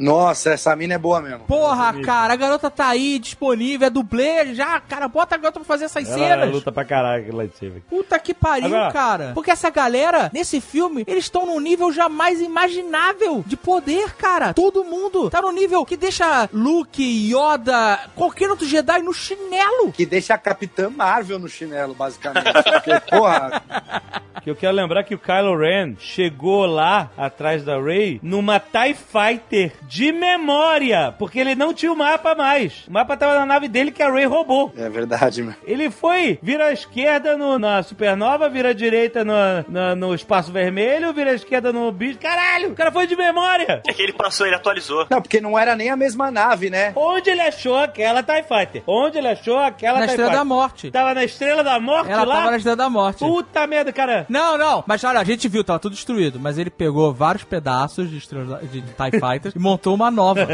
Não, e a gente sabe que as naves de Star Wars, a X-Wing do Luke ficou 30 anos embaixo d'água ali. Não, é feito pra durar mesmo. E, e Essa- levantou e o bagulho voou, Pô, cara. mas essa cena eu achei maneira, Não essa chegou. cena achei Nesse lado, maneira. da, nesse lado da galáxia ainda não chegou a obsolescência programada. Não, jamais, não tem. E é claro que você achou maneiro, Rex, porque isso é feito pra gente achar maneiro. Volta a cena do Yoda levantando lá o, o a Não, mas é uma, armadilha, é uma armadilha, Rex. It's a trap. E aí eles fazem de novo a cena, de novo. Mas eu não tenho força para lutar contra essa magnitude. Mas é só um fanservice, Rex. Não tem nada ali, cara. Eu sei, mas eu gostei desse. Mas é claro, cara, eu, eu entendo o que você tá falando. É isso mesmo. É feito pra isso, pra gente gostar É, e pra gente. bem. Pra tentar nublar o, o roteiro do filme. Agora, o Luke foi lá e levantou, ele até fez um esforço, né? Fechou o olhinho e tudo mais. Fez, não era pra ter essa forcinha toda, né? Era pra Ray ter feito o contrário, ela baixar o planeta e a nave ficar em cima. Tá? Porque porque o poder dela é muito superior ao do Luke. Muito, cara. Esse cara, ela e o Kylo Ren juntos são tipo fusão do Dragon Cara, Ball. É muito engraçado porque essa cena, pra você montar esse fanservice do Luke levantando a X-Wing dele, ela tinha que destruir a nave. Então, tipo assim, ela tinha que ser uma idiota pra essa cena existir. Porque ela chega lá, ai, agora eu vou me isolar aqui que nem você fez, tá? Vou destruir a nave aqui. peguei." Aí o Luke fala assim: não, não, não, dá pra derrotar todo mundo aí, vamos lá. Aí ela, ih. E o Luke ficou esperando ela destruir a nave. Ele podia ter avisado ela um pouco antes. Aí fala: não, não, calma, não vamos destruir nem a nave. Não, e essa se- sequência tem mais uma parada aqui. Ele fala assim: Olha, você vai lá no planeta do Engove, não sei como é. É, porque dá uma dor de cabeça mesmo. Vai lá no em, em, Engovão, mas você vai levar esse lightsaber rosa gold. Lightsaber menina. E, e ele fala assim: Você vai e você vai levar os dois lightsabers. Você tá me ouvindo? Você vai levar os dois. Os dois. Você não vai levar só um, não. Você vai levar os dois. Esse e esse. Tá vendo? Você vai levar os dois. Segura os dois, leva os dois. E faz o Luke ser. Cara, isso é muito bizarro, porque, ou seja, em algum momento no passado, o Luke treinou, assim, o Luke treinou a Leia e tal. Aí, um momento, o Luke, o Luke falou assim: Aí, gente, eu vou me isolar, porque eu não deu, não. Eu, eu falei, me dá aqui teu light. Foi lá na cabeceira da Leia, pegou o lightsaber dela e levou, ele levou pra ilha. Não, a Leia entregou, provavelmente, quando ela decidiu não treinar mais e abandonar tudo. Ah, Pode não, ser, pode ser, cara. pode ser. Não, não. eu- Ah, joga no mar, cara. O mar é muito lixo, né? A galera taca tudo no mar, né? É, mas isso é no planeta Terra também assim, né? Eu queria que alguém perspicaz me explicasse, porque eu não entendi esse plano do Palpatine. Eu acho que nem ele entendeu, cara, porque ele tinha o plano A, que era pegar a Ray, fazer ela matar ele pra ele entrar nela. Olha só, antes de a gente continuar com o plano A, plano B, eu acho que é importante dizer uma coisa aqui sobre o Palpatine. Com o passar desse programa, eu venho me convencendo que o Palpatine era uma coisa boa pra galáxia. Porque olha só, primeiro, ele não se curva perante a ditadura da força. Segundo lugar, olha a quantidade de emprego que esse cara tá gerando, amigo. O cara 50 tá fazendo. anos em 5. Marcelo, o cara tá fazendo essa economia girar, tá botando dinheiro na mão do trabalhador, tá comprando matéria-prima. Companhia de Siderúrgica Galáctica nunca trabalhou tanto. Stormtrooper ganha soldo? Ganha, ganha soldo. E, e ele pegou a galera de planetas excluídos que ninguém conhecia, assim. o- Exato. Não, não eram os planetas famosos. Eu acho que, tipo, cinco anos atrás essa piada seria ótima, mas a parada tá tão próxima da realidade que tá foda. Vamos lá, plano A, Marcelo, plano A. Plano Ele A. tinha, ó, ele tinha o plano A, que era fazer a Ray matá-lo pra ele entrar na Ray e virar mais poderoso. Se ela matasse ele com raiva, ela ia, Isso, ela ia se tornar Luke. um Sith. Ela ia se sucumbir ao lado negro, exato. Igual ele falou pro Luke. E aí o espírito dele ia pra ela because of reasons. Exato. Mas aí, Exato, exato. é. aí não deu certo. Calma, calma, calma. Antes, antes. Vamos primeiro falar do plano original. E o que foi necessário para esse plano original chegar nesse ponto, certo? Ou seja, o ponto era: minha neta é poderosíssima, eu quero que ela me mate para que eu me torne é, jovem de novo. Eu sou o Lopan da, da, da galáxia. Isso, exatamente. Isso, o David, David David Lopan. pra, que eu, que o meu espírito esteja nela e tal. Magia de camponês. É, mas a força é quase isso. Pra isso acontecer, aí certamente a gente tá faltando informação aí dessa sitcom familiar sobre a vida dos Palpatines. Mas que eu tô muito na Disney Plus. Disney Plus, olha a Produto oportunidade. altamente entregável. Com risadinha Clark, sabe? Quando, quando, quando o Palpatine entra em casa, tipo, sai de baixo. Band. É, tipo ao Band, sai de baixo, só pa É. o Palpatine entra com a galera. É, vai ser With Force and Married. Muito bom. Mas olha só, ele, teoricamente, poderia ter querido fazer isso com o filho. Mas o filho, contrariando a realidade, não era pior que ele, né? O filho era... era... Queria ser artista.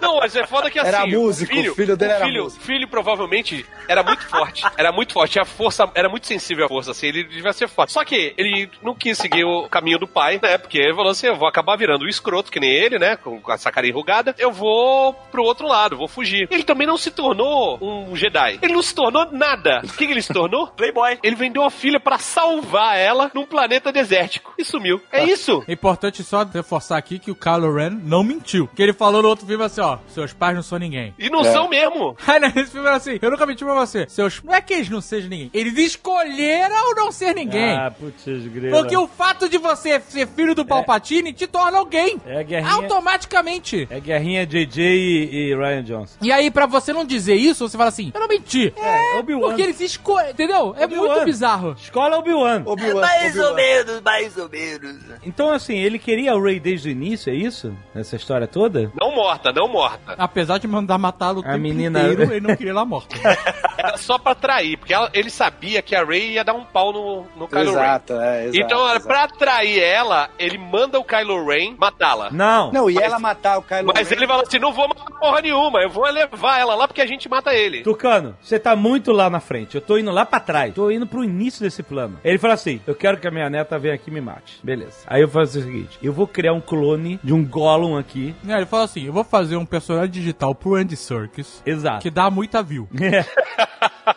Aí esse cara, eu vou criar ele, porque tinha outros ali igual. Você viu que no vidro lá no início tinha outros Snokes lá. Sim. Eu vou criar esse cara e ele vai ser. Porque. assim, Meu Grendelzinho. você- Ele é meu proxy. ele é meu proxy, exatamente. É o laranja. É, é, ele é o meu.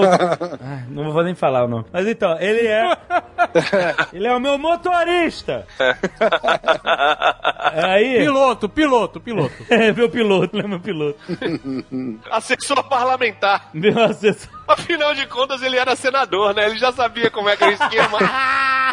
A First Order era só um destacamento dessa Final Order que o Imperador criou. Por isso chama First Order. E a outra chama Final Order. A First Order era isso, era um teaser da- do que vem por aí. Aí ele falou assim: quem vai mandar nesse pequeno destacamento é o meu truta aqui. Aliás, ele vestia laranja, né? meio dourado, meio dourado. Aí, esse cara, olha o meu plano. Eu vou criar esse Gollumzinho aqui, vai ser o meu cara. Esse cara vai lá na escola do Skywalker e ele vai tentar o sobrinho dele. Ele vai tentar o filho do Han Solo pra ele vir pro lado negro, pra ele aí sim conhecer a minha neta. E aí ele vai trazer a minha neta pra mim. Ah, não, não, não, não, não, peraí. Ele vai encontrar o mapinha USB que eu deixei na fortaleza do Darth Vader. Olha que plano maravilhoso. Ah, pode crer, é isso aí. Então, ó, primeiro passo, criar clone, mir- mirradinho. Grendel, Grendelzinho. Grendelzinho. Segundo passo, fazer o clone conseguir aliciar o filho de um Skywalker. Terceiro passo, fazer o filho do Skywalker achar o triângulo o Wayfinder pra ele chegar aqui. E tá lá, o Wayfinder tá lá na, na coisa, porque o neto do Anakin é fanático pelo avô. É, é, é, exatamente. É, mas na verdade, todo, todas as pessoas que falavam na cabeça dele era ele. Então não era o Snoke falando com ele, era o Imperador. Não era o Vader falando com ele, era o Imperador. Era o imperador. E ele era No, no meio desse rolê, eles contrataram o Rap pra entregar o capacete. Exato. É, é, ele ele ainda não mandou essa. Aí, quando ele chegar aqui, eu vou falar o contrário. Eu vou falar assim: não traz ela aqui, não. Mata ela. Psicologia inversa. Cara, esse capacete não precisa nem ser verdadeiro. Às vezes ele fez uma cópia ali. Mas é claro que é, tá cheio de capacete de Vader na galáxia. É, ele fez uma cópia pra que nem entregar muro pro moleque. É, É que nem muro de Berlim, cara. Foi feito em impressora 3D, caraca. Tucano, esse era o plano do Palpatine. Plano A. Quando ela chega lá, ele fala assim: me mata, e ela vai matar ele. É isso, Nessa hora que ela é plano. chegou lá, a gente não viu essa cena. Com certeza ela foi deletada. Mas teve Palpatine passando a mão na galera assim, recolhendo a aposta. Porque ele falou, aí, eu não falei que ia dar certo essa porra? Pode crer, né? É uma arena, né? Casou aqui no show, todo mundo pagando. Todo mundo pagando. Aqui, ó, apontou pro tanque com os Snoke. Aí, ó, quem riu? Quem riu dessa porra? Quem riu dessa porra? Me chamaram de maluco. Ah, caralho, eu tô aqui há 200 anos, rapaz.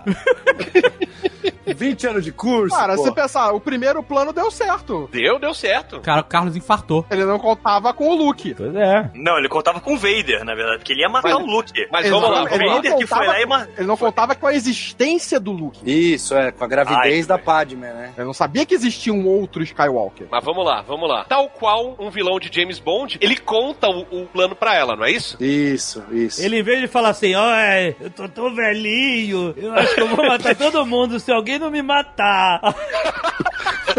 Ah, mas aí já é a mesma coisa que ele fazia, porque ele fala isso pro Luke. Strike me down. Mas a boa, levantou muito bem essa bola, Carlos, porque quando ele fala pro Luke, strike me down e não sei o que, e você vai se tornar You become like my father. É, então, pra mim, isso sempre foi apenas provocação pra que ele pegasse a lightsaber e realmente ele faz. E quando ele ataca o imperador, o Vader defende ele. Pra mim, isso era só uma provocação. Mas o JJ pode estar sugerindo que o Papatini, desde essa época, queria que esse negócio de matar, esse fetiche de matarem ele, pro espírito dele ir pro próximo corpo. Meu amigo, essa série do Palpatine vai começar a ter que ser 18 anos.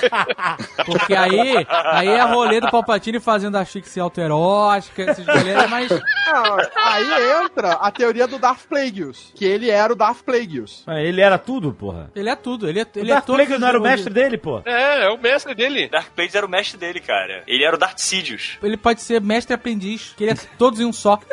É. Quem garante que ele já não é o, o mestre dele reencarnado, ou, ou matou o mestre e passou, o mestre passou pra ele? Vai saber. Agora tudo é possível. Essa sedução dele no episódio 6, ele ainda fala que é pra salvar os seus amigos, seus amigos estão perdidos, não sei o que lá. Mas ele faz esse rolê com ela, quando ele abre o telhado lá. Ele fala, tá, tua família tá toda zoada aí, ó. Mais uma vez, esse filme fazendo todo o passado. Eu quero dar um out porque a gente vai, ao mesmo tempo que tá rolando essa parada, como um espelho de todos os filmes anteriores, tem que ter uma grande batalha espacial. Aí o que Grande acontece? em termos de números, não em termos de grandiosidade. Exato, em termos de números. Aí, o que acontece? A resistência fala assim: ó, a Ray mandou aqui o mapa, mandou a localização, Fez, não, compartilhou. a Ray fez uma, uma caminho de pão. Fez o caminho de pão aqui pra gente seguir. E a gente vai lá. E aí a gente chega lá e vê, cara. É porque o fato de já ter um fretado pra transportar 50 milhões de trabalhadores não é o suficiente pros caras saberem o caminho até, até a planta em Gov, né?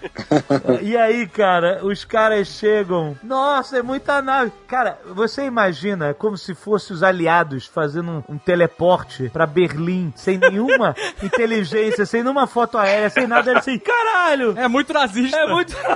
Porra, meu irmão! Essa eu não imaginava, hein? Olha, se eu sou da resistência, eu colo na, lá em Gov, Em Gov. e eu vejo aquela quantidade de nave, amigo. A cena seguinte é eu me acabando num puteiro em Dagobah. É dedo no cu e gritaria, ninguém é de ninguém, não tem garçom parado e puta triste, cara. Eu falei, chegar gritando a galáxia acabou. Ninguém é de ninguém. Aí eles chegam sem nenhuma inteligência, sem nem. Tipo assim, cara, no. Zero preparo. No, no, no, no, no Retorno de Jedi. Isso eles- porque antes ainda tem aquele diálogo entre o Paul e o Lando. Como é que vocês conseguiram? Era só quatro nesse rolê e vocês fizeram tudo sozinho. E ele, ah, porque a gente tinha um aos outros Ah, e... caralho. É porque a gente tinha um bom roteirista. É muito ruim isso, cara. Você não gostou disso, né, cara? Você não tava piscando os olhinhos que nem o Nick Ellis no cinema nessa hora. Nick, Nick, tamo junto, Nick. Não, o Nick é brother. Eu fiquei com inveja do Nick Ellis. Eu, gostei, fiquei eu com tenho inveja. inveja de quem gostou. Eu também, tenho- eu também. É, eu fiquei, eu Ah, morri de todo mundo inveja. aqui. Não, eu fui de coração aberto. Eu fui querendo gostar muito, cara. A Agatha adorou. Você, Rex, é um mentiroso. Você tá nesse podcast aqui porque você falou que tinha gostado e a gente precisava de gente que gostava e você virou a casar com você me enganou. Não, te enganei. Caraca, o Rex é o Palpatine, maluco. Ele manipulou o Azagal. Use your anger or your hatred Cara, a minha, a minha expectativa pra esse filme era muito pior do que o que eu vi. Não, mas nós vamos, nós vamos falar agora do maior desastre da galáxia. O grande combate espacial. Sem planejamento, sem inteligência, sem bottom spies, sem nada. Sem nem a armadilha do Palpatine, porque ele realmente não imaginou que a Rey ia... sei lá, não, na verdade ele imaginou. Vai, vai, vai que é uma... É do Rogue One, né? É vamos pra lá na esperança de dar certo. Então, não, não, não. ah, não. Vocês estão ignorando a parada muito importante cara- aí. Para aí. Não, aí não, é vacilo. Vocês estão parando uma parada que tava lá o tempo todo. Cavalos. Caralho, cara, não. Mas presta atenção, só, rapidão, antes de acabar. Só a estratégia, só a estratégia, Carlos, presta atenção. No primeiro filme, os rebeldes vão atacar a Estrela da Morte, que ela está atacando a base deles. É a luta pela vida ou morte, eles têm os planos, de- eles sabem onde atacar. Existe uma inteligência e existe um desespero. No terceiro filme, no Ataque à Estrela da Morte, eles estão caindo numa armadilha do Imperador, mas eles tiveram os Bottom Spies que morreram para trazer essa informação, que teoricamente o Imperador estaria supervisionando os estágios finais de construção da Estrela da Morte. Eles estavam atacando uma estação espacial ainda em construção. Inoperante. Inoperante, mas era, e, tipo assim, vamos acabar com esse mal antes que ele surja, mas era uma grande armadilha do Imperador pra unir todos os rebeldes nessa causa e matar todos com uma cajadada só. Funciona, tem argumento, tem inteligência, tem ponto A até o ponto B do roteiro. Esse era o seguinte: existe uma frota escondida num planeta que não tá em nenhum mapa, que ninguém conhece, e eles vão vir e exterminar a galáxia porque eles acabaram de destruir esse planeta. O Imperador fala assim: destrua um planeta que eles se importem. E aí eles destroem o planeta lá do Babu Freak lá. do Babu Freak. Mataram o John Williams, porra. Caralho, que vacilo! Aí a gente olha assim, "Ah, eu não me importava com esse planeta. Ninguém, ninguém se importava. Mas então. Aí é ele- porque tinha mais Stormtrooper que gente nesse planeta? Exatamente. Aí ele fala assim: nossa, eles vão invadir é, a galáxia com essas armas e vão destruir todos os planetas. Então a gente tem que ir lá antes deles saírem de lá. Antes deles falar, vamos pegar eles lá. Já que é difícil deles saírem. Tem uma anteninha, e eles precisam dessa anteninha. Olha, cara, que argumento fraco. Eles precisam de uma antena pra navegar pra fora. Sendo que existia por quê? Sabe por que, que eles De precisam de uma antena? precisava de antena pra navegar, as naves rebeldes também precisavam de antena. Só de novo aqui. Sabe por que que eles precisam de uma antena? Porque, pra enfiar no cu do JJ. porque só construíram dois holocrons Wayfinder e um tava na Estrela da Morte, nos cacos da Estrela da Morte. Ninguém podia mexer. Os dois eram um do Vader um do, do, do Palpatine. E o Palpatine... Ah, então ah, faz sentido. Porque os, os Sith são sempre um mestre e um aprendiz. Por isso Ah. só tinha dois. Ah, e aí o Um pro mestre e outro pro aprendiz. O Palpatine fala assim: Bring me the Wayfinder so our fleet can get out of this mess and destroy the galaxy. Não, deixa lá, eu vou construir uma antena que pode ser destruída por rebelde. A antena não é pra eles saírem do sistema. É porque dentro do planeta eles não tinham como sair. Porque os Star Destroyers estavam no planeta. Eu não sei como eles estavam ali, mas eles estavam no planeta. Aliás, parabéns pra ele, aquela base de construção embaixo da superfície. Do gelo, hein, né? No gelo. É. Por que fazer os Star Destroyers ali, cara? Chupa Elon Musk. É como se a Tesla fabricasse os carros num pântano. Aí, aí os carros ficam atolados no pântano. Infelizmente, a gente tem que. É, você entendeu? Caralho, não faz. Sabe, puta que pariu. Não faz sentido nenhum. É uma Ah, mas a limitação. justificativa é que pra esconder, pra ser um lugar escondido, tem que ser esse lugar zoado aqui que tem interferência eletromagnética, raio, caralho. É por isso que lugar é escondido também, entendeu? Mas ninguém sabia nem onde o planeta era, podia estar em órbita. Podia estar sendo construído em docas espaciais em órbita. Não podia? ninguém Podia, sabia eu- chegar eu- lá, não tava e mapeado Todo mundo, planeta. você pode ter certeza que eu não tô aqui pra defender isso. Aí começa o ataque à antena. Aí que eles mudam. Ih! Não, peraí. Antes da gente continuar, Jovem Nerd, eu acho que nesse momento eu vou transformar o Tucano em host também. Vou promover ele a host. Por que isso? Porque a gente precisa de vários hosts pra levar esse programa até o final, assim como eles precisaram de 40 generais nos rebeldes. Todo mundo general, né? Você tá fazendo o quê? Nada, general. Agora você é o general do café, você é o general da bandeja.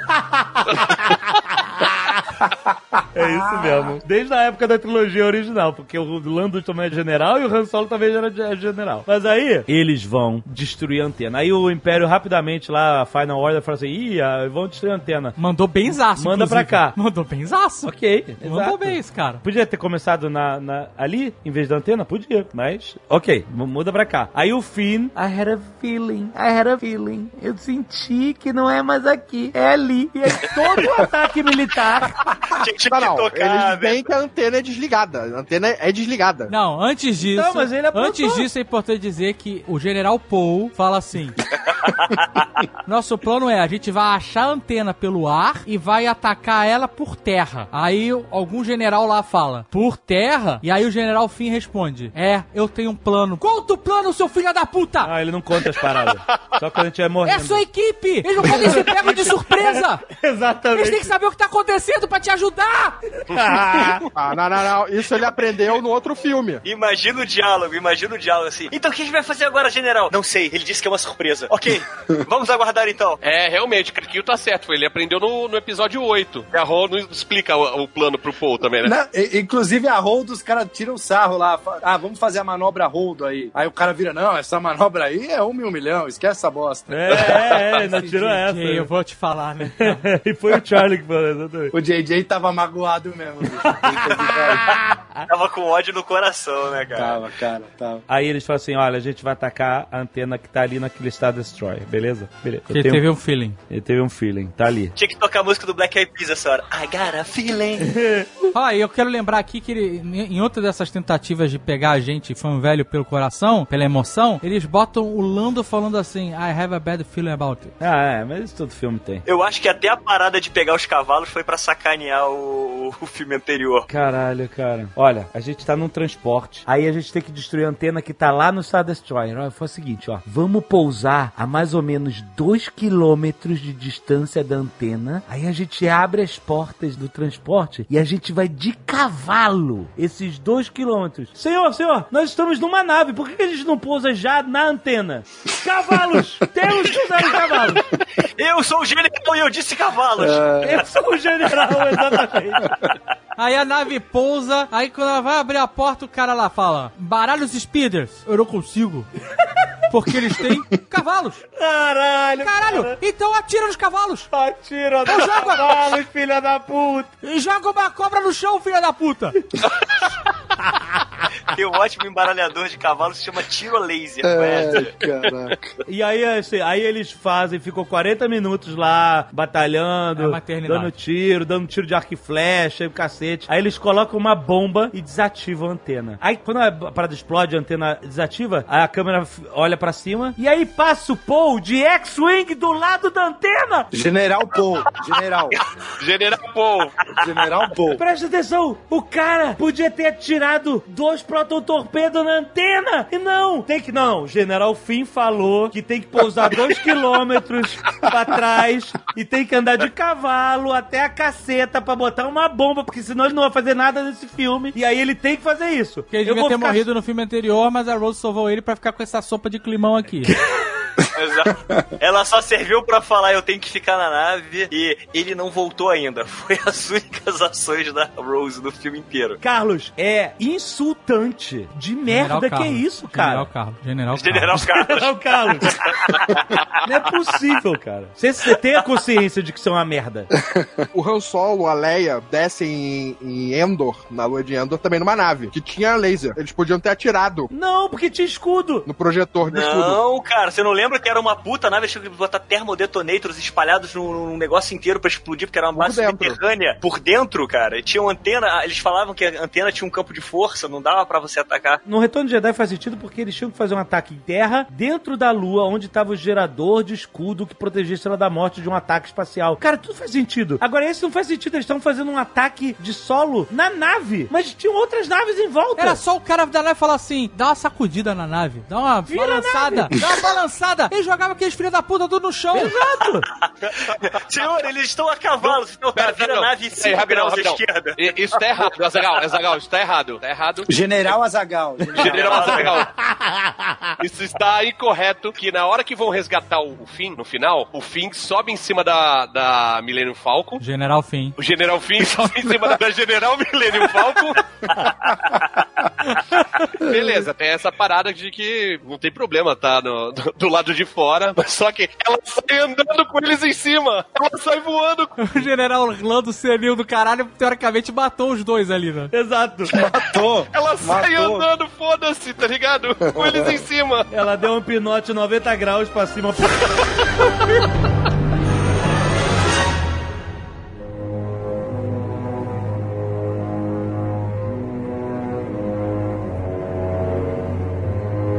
Enquanto isso, tá rolando o plano B lá do Palpatine. Ah, é porque o Palpatine acabou de descobrir que eles eram uma díade, né? Ele falou: Ah, se não dá pra você me matar e eu entrar no seu corpo, eu vou aqui sugar o poder de vocês dois. Eu vou ver qual é que é dessa díade da força aí, né? Foi mais ou menos isso que ele falou. não, e ele, e ele, tipo assim, ele nem ia fazer isso. Quando ele deu, usou a força lá pra imobilizar eles, ele tomou um choque. E aí o dedo dele começou a reconstruir e ele falou: Ih, caralho, dá pra sugar o poder dessa galera aqui. é, e ainda bem que eu não matei. É, que sorte.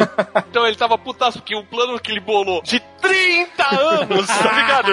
Chegou na hora, no momento crucial, não deu certo. Aquela galera no fundo falando, oh, show, show, show. Era a galera falando assim, ó, devolve o dinheiro aqui, que essa aposta não valeu. E aí, em vez dele sugar o poder dos dois e matar os dois, não, não, ele sugou só o que ele precisou e deixou eles lá por algum motivo. Ele só sugou o que ele precisou pra ter a roupinha de veludo É. e um cinto. É. Ele se preocupou mais em fazer a roupa e o cinto de cosplay de Vader do que consertar a cara, se ligou nisso? A roupa ele fez veludo, veludo vermelho. Veludo ver- vermelho é. Estampado, tinha estampas. e- Tinha textura, textura, Marcelo. É, Pô, textura, é. Palpatine era designer, eu não sabia, era cosplayer. Você reparou que antes disso acontecer, ele teve um problema de logística ali, que o pé direito era tão alto que ele teve que gastar uma grana com aquele braço mecânico. Era gigante, o braço mecânico tem que vir do teto, não pode vir do chão. Não. Tu não viu o fim, né? Tu não viu o fim do negócio, né? Não viu o fim do negócio, né? Em vez dele fazer uma aranhazinha, que eu até aceitaria, tô- tá, tá tudo cagado mesmo, faz uma aranha. Ah, é. Faz o Mecha Papatini, gente, pelo amor de Deus. É, um batalhoide. Mas a aranha tinha. Ele conversa com. Tem lá daqueles. dos Trade Conf- Federation, que andava ele no hologramazinho nesse sim. aranha. Aham, aham. E aí ele suga e recupera o poder dele e a roupa. E não mata os dois. O velho gosta de conversar. Pouca gente dá atenção pro velho. Todo mundo ali só falava aquela língua escrita. Oh, eh, oh, eh, oh, oh. Aí, puta, saco. E aí ele queria alguém pra conversar, entendeu? Pra se vangloriar. É isso, cara. Tava É carente. verdade, é verdade. O que, que são esses Sith Followers, cara? O que é aquele estádio? Eu não sei, eu não, ent- eu não Os consigo Sith entender. não eram só dois? É porque a logística não é só ocupar todas as naves, é contratar figurante pra vitória final dele. ele queria, É plateia, né? Mas aquilo eram espíritos ou eram pessoas? Olha o rolê. Ah, se fosse... de dar pulseirinha, controlar acesso e dar lanche pra aquela galera toda, gente. É muita logística. Marcelo tá acostumado com o CCXP aí. Olha a quantidade de gente que eles têm que tomar conta lá dentro. Imagina o Liminha, quantos Liminha pra animar aquela galera lá? Eu acharia maneiro se fossem espíritos de Sith do passado, que ele fala todos os Sith sou eu e tal. Mas depois que começa a voar pedra em tudo, você vê os caras morrendo e tal. Entendeu? Então era gente mesmo. É, e eles ajoelham. É uma coisa que é falada no, no- no universo de Star Wars, mas isso fora dos filmes, tá? Que existiam cultos de adoração ao lado negro, da mesma forma que Ah, o- os Jedi também tinham, eram vistos como uma religião. O que a força esteja com você, é, eles sabem que existem pessoas que são encaminhadas pra força e tudo mais, e tem pessoas que só do- acreditam. Exato. do o One. do, do Rogue One. Todo mundo na galáxia sabe onde era esse planeta de Engove. Todo mundo teve a marcha dos Siths pra, pra, pra missa do Palpatine, cara. E você vem da onde? Eu sou da caravana de Tatooine.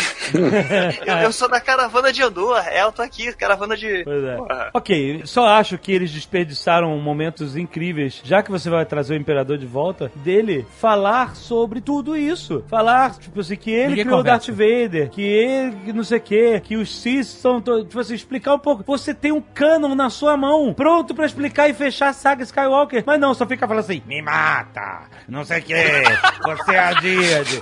Não faz nada, só fica falando óbvio. Em Eles têm de... dois momentos que eles podem fazer isso, que um é a luta entre o Kylo Ren e a Rey. Pois é, eles podiam estar conversando, Porque falando. já que eles não estavam lutando, eles estavam trocando arma de mão e virando arma do avesso e dando mata-burro, eles podiam estar Eles conversando. podiam estar conversando, evoluindo é, a história, falando sobre sua própria missão, sobre. O Vader e o Luke, eles sempre lutavam conversando, né? Pra acrescentar alguma coisa na luta, né? Isso, pra evoluir a história durante a luta. O Palpatine é só aquele senhor na fila do banco, né? Que só reclama. É só o senhor na fila do banco reclamando, paralho, não sei o quê. Não é mais que nem era antigamente. aí ia ter que chegar a Aí teve o plano B, que foi ele sugou a energia dos Sugou. caras. E ele viu que era melhor que o A. Ele falou, pô, esse plano aqui é muito melhor que o anterior aí, né? É, Olha, tem coisa aqui. E atirou o Kylo Ren lá, pra, lá pro buraco. Morte 3 do Kylo Ren. Morte 3 Morte do Kylo Ren. 3. Morte 3. Estamos contando. aí, caralho. O Kylo Ren é praticamente um personagem de Jumanji, né? Ele morre e volta, morre e volta. Aí volta lá pra cima, e aí o Paul tá chorando lá. Gente, eu achei que, Não, não. Achei que ia dar Não, certo. General Paul. Falou, gente, achei que ia dar certo, mas essa ideia aí, né, foi mal, desculpa aí. Aí a gente, ó, já sei o que vai acontecer. Aí veio o On Your Left, né? On your left, exatamente. Pulando, né? E aí, cara, aí o que aconteceu? Num filme anterior, eles falaram que fizeram um O chamado Lando chegou tão atrasado pra essa festa, né, cara? e ninguém atendeu. E aí o Lando, ou seja, o que é a agenda de contatos de WhatsApp do Lando? Não, mas isso, isso é uma parada que não é Deus Ex Machina. Se Não, tem uma parada, é, realmente se tem uma parada que é verdade, é essa. Porque assim, aquela galera achou que ia pra uma festa. O Lando é o rei do fake news, velho. É. Ele não falou, olha, vai ser a luta pela vida e a morte, Não, a não. galáxia em jogo. Não, não. Ele falou, é o rolê das galáxias. Cara, tinha que ser o nome do filme, né? O Rolê das Galáxias. é o Force Festival, rapaz. É o Force Festival, isso aí mesmo. Caraca, tu tá me falando que é. Eles, ele falou que alugou uma, uma ilha no Caribe? ele e o Jarulli! Olha, ele falou assim, gente, aluguei o planeta dos Sif, vou fazer uma festa É. que não tem força que segure. Caralho, ele e o Jarulli, maluco. Ele e o Jarulli. A ilha do Fire Festival não era a ilha do Pablo Escobar? É o surubão de Noronha, né? Chamou a galera pro surubão de Noronha. Então, aí veio aquele um milhão de naves que a gente viu no A trailer. galera lá. chegou de pau duraço né, na batalha. Hoje tem! Aí os caras do Império, meu Deus, mas que marinha é essa, né? Marinha, ele fala Navy, né? Que marinha é essa? Aí o cara, não é uma marinha, são pessoas! fuder, Caralho, fuder, cara. cara. É de fuder mesmo, cara. São pessoas. Pô, foi uma bela citação olha lá, o filme da, da Segunda Guerra Mundial. Sabe qual é o nome do Dunkirk? Uma pessoa, tem um Chevette, tem um É, exato.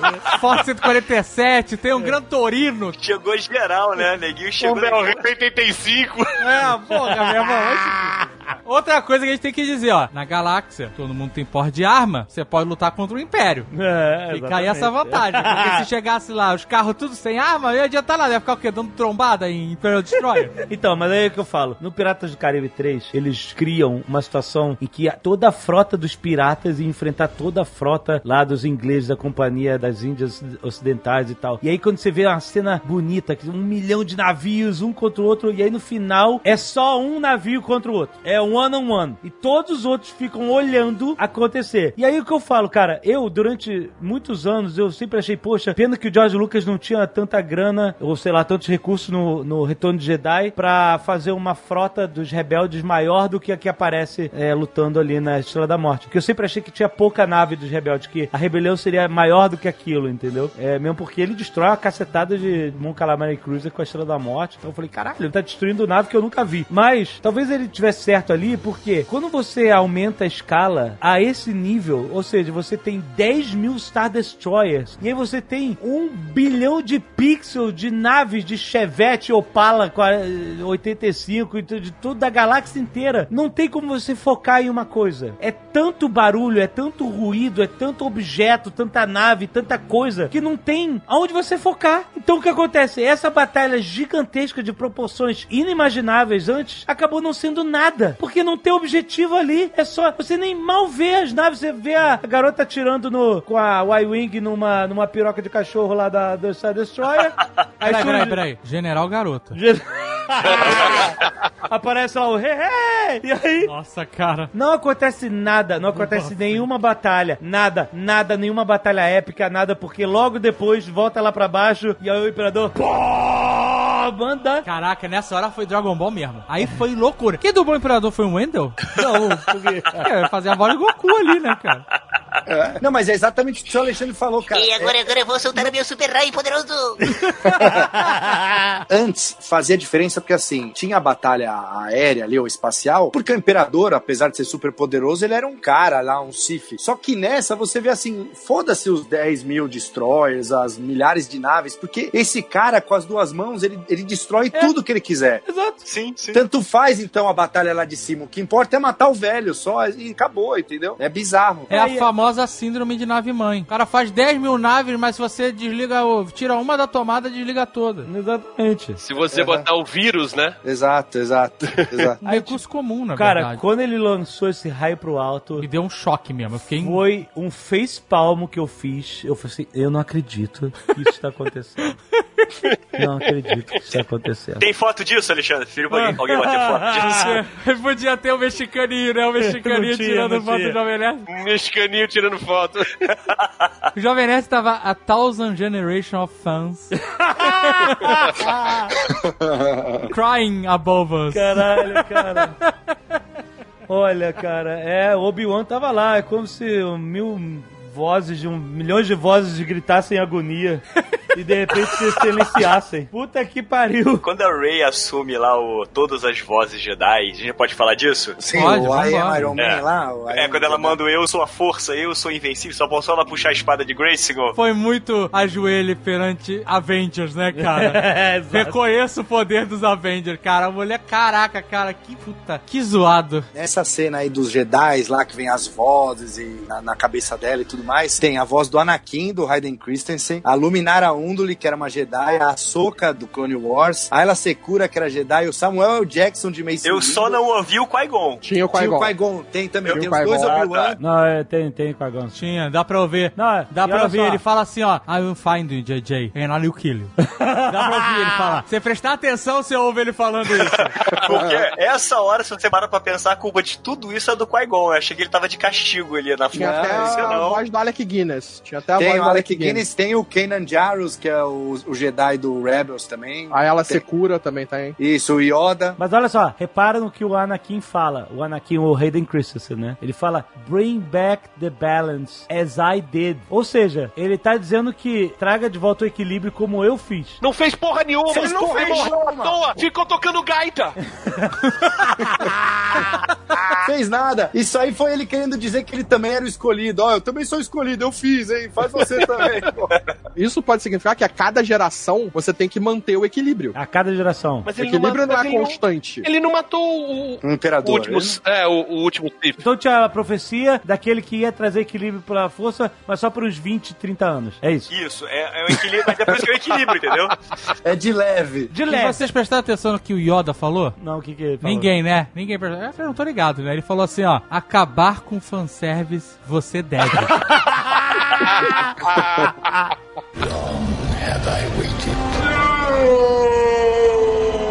Aí vem o show dos simbolismos desnecessários. Que ela levanta com a lightsaber. Quer dizer, aí o imperador fala assim: Ih, acho que eu devia ter sugado toda.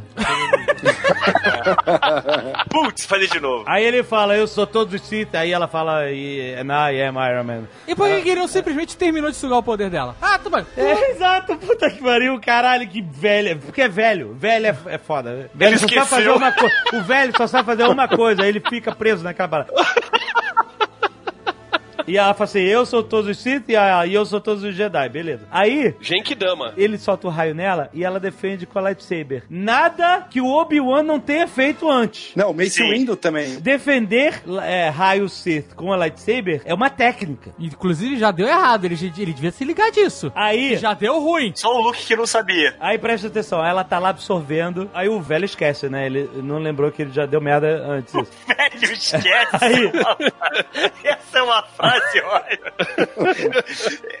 Star Wars, o velho esquece. Olha só, aí ela fala assim: Surprise, motherfucker, tem outra lightsaber aqui. Aí, dobrou o meu poder, é isso? É, mas agora o poder do Jedi agora, ele tá preso na lightsaber. Então, mas, mas eu pergunto. o Kylo Ren, ele é um merda sem lightsaber. Ele fica tomando raquetada de discípulo na cara. Tomou cebolão do Trapzomba. A força não é nada perto da luta da lightsaber. Já disse o Dokkan junto com o Yoda. Exato, caraca, que ridículo. Nosso poder da força é igual. Vamos decidir no que vale a pena que é a lightsaber. Então, cara, ó, presta atenção. Mas não Se- faz sentido porque o Palpatine não pega lightsaber. Tem nem dedo. Mas olha só, presta Vai atenção. pegar, com- vai resolver com a língua? Tava usando a lightsaber Foi interior. assim que ele teve filho. Qual seria a diferença se tivesse o C3PO segurando duas lightsabers cruzadas ali na frente? Seria foda. Seria. se ele falasse, não, não. Se ele tivesse falando assim, eu estou dando minha última olhada nos meus amigos, e a cena seguinte fosse ele entrando e enfrentando o imperador com dois lightsabers, aquele bracinho engessado. e segurando a onda, ia ser foda. E com, com o olho vermelho, Caralho! ia ser foda. Falando em si, nossa! Isso é ápice, meu irmão. Aí sim eu vi vantagem. Ó, presta atenção. Por que, que eu levantei essa bola? Porque, lembre-se, Obi-Wan, sem dificuldade nenhuma, só levantou a lightsaber e, e a lightsaber sugou a- o poder do raio, sem nenhuma sugestão de que havia força envolvida naquilo. Pois isso é uma técnica. Não seria muito mais foda se ela, sendo todos os Jedi, absorvesse os raios com as mãos que nem o Yoda fez, sabe? E ela, Sim, e essa sim. absorção matasse ela e ela matasse o Imperador junto. Eu acho o final do C3PO muito melhor. Muito Eu melhor. achei, eu achei que ela ia dar um. Quando ela pegou os dois lightsabers e cruzou, achei que ela ia cortar a cabeça do imperador. Na boa. Então, Seria mas mais sabe maneiro, por quê? inclusive. Sabe por que não foi feito assim? Com as mãos, que seria mais foda, ela usando a força de todos os Jedi em vez de uma técnica de lightsaber? Por causa do balé dos simbolismos desnecessários e os artefatos ex-máquina. Porque tinha que ser a lightsaber do Luke e da Leia. Que porque o Luke e a Leia tinham que estar em espírito nessa luta junto com a Rey pra derrotar o Imperador. Mas, ao mesmo tempo... Mas a Leia não tava espírito, porque ela tava viva ainda. Tava moribunda, em coma. Não, tava, tava morta. Não, não, ela tava. Mas ela não tava. O espírito dela tava no corpo Tava lá. com vela que- no pé, tava com vela no pé já. Aí tinha que ser o simbolismo. Ela tava segurando a onda do Kylo Ren, a, a Leia. Aí acabou sendo uma coisa boba. Tipo assim, eu sou os últimos Jedi, mas eu tô usando uma técnica aqui de virar lightsaber. E o velho, que já passou por isso, que ficou deformado por causa dessa porra, esqueceu que tinha que desligar o raio e morreu de novo. Virou Deston, né, cara? Caralho! Ele é Não, chefe da força, né? Virou farelo igual o Thanos. Foi igualzinho, Ele tudo igual essa porra. Neston, cara, Neston. Cara, puta, vocês falam. Eu tô É. muito decepcionado com esse final, mais do que eu tava agora. Cara, Eu queria tanto o final do C3PO. Sério. C3PO, dois lightsaber, olho vermelho, falando em si. E andando, andando na direção. Cada passo, uma palavra. E dói. Caraca, meu irmão. E a galera vazando, nego. Vaza, vaza que o C3PO tá tomando conta. Puta, ia ser um final glorioso mesmo. Ai, Podia até Deus. explodir, pra ficar mais maneiro, explodia tudo no final, o planeta, caralho, e via a cabeça do 3 C3PO girando assim pra câmera. Ou seja, ficou bobo. Um bo final bobo. O cara podia ter parado de, de- de dar o raio, podia ter sugado o poder dela, mas não, ficou repetindo fórmula que a gente já Mas é viu. que ele vai voltar aí, ele vai voltar. A gente já viu. Então, o que garante que essa morte dele é pra sempre agora também? Porque ele Não é. Então, que não merda, é, pior não é. ainda, porque Vai nada chegar um significa. boletaço, vai chegar um boletaço aí que vai vir outro, vai vir. Aí não bastasse isso, vem o Kylo Ren de novo. Aí vem a mão do Kylo Ren. Caraca, Kylo Ren. Salva ela, usa, usa o. aprende o poder Jedi lá de cura também. É que o nível de aprendizado dessa galera tá supletivo. Tá o nível de aprendizado supletivo, Jedi supletivo, mano. Não só salva ela, como engravida ela. É, rapaz. Não, Mãozinha na barriga. Mãozinha na barriga, boa, Tucano. Caraca, que pavor, que medo.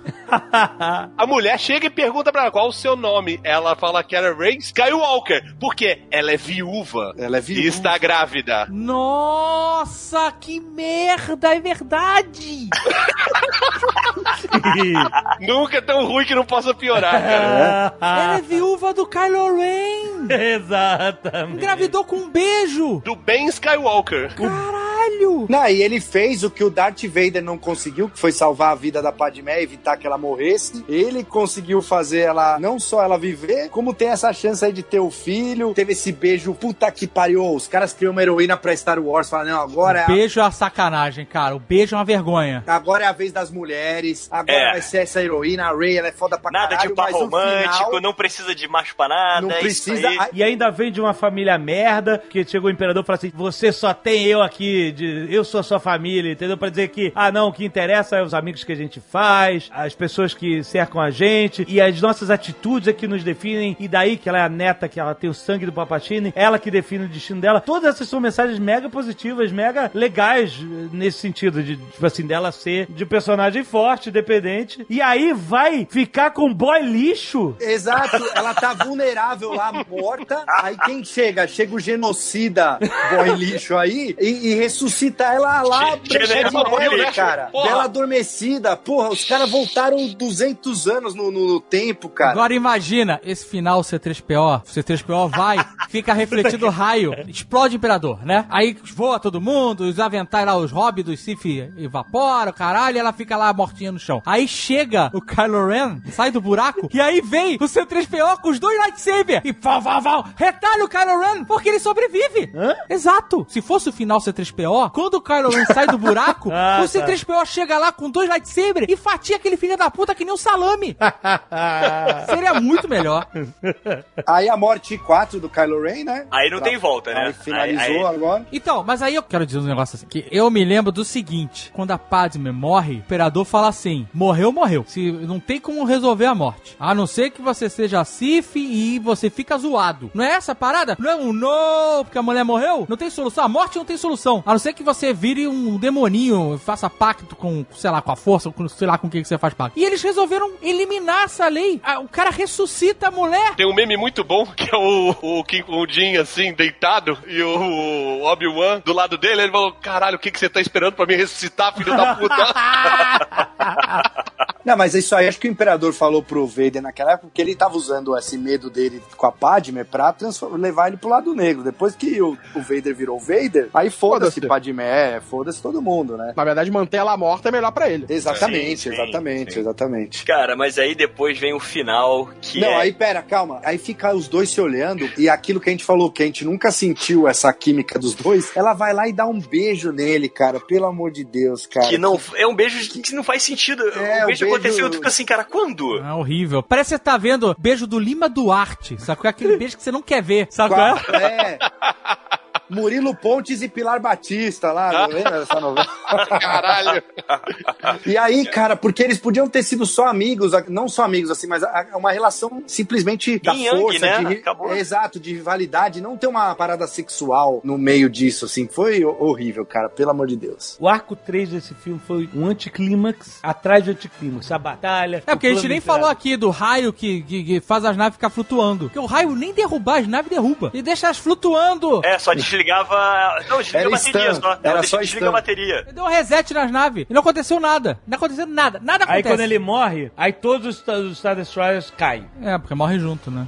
É, na- é a nave mãe. É a nave, mãe. E o trailer do filme, na É o rei verdade. da noite, igual o rei é. da noite, esse filho da puta aí. E, e- e o trailer do filme cortou uma cena que era pra ser teoricamente em- emblemática, né? Que é a cena do todos os rebeldes aparecendo, toda a galáxia contra o Império aparecendo. O trailer mostra isso, então você não tem É, um caído peso emocional da cena do ai meu Deus, eu não sei o que eu faço, gente, me desculpa. Não, a gente sabe o que vai acontecer. O trailer já mostrou que vai aparecer as naves? É. Tipo assim, então não gera um- um- uma tensão. É, mas aparece e não acontece nada.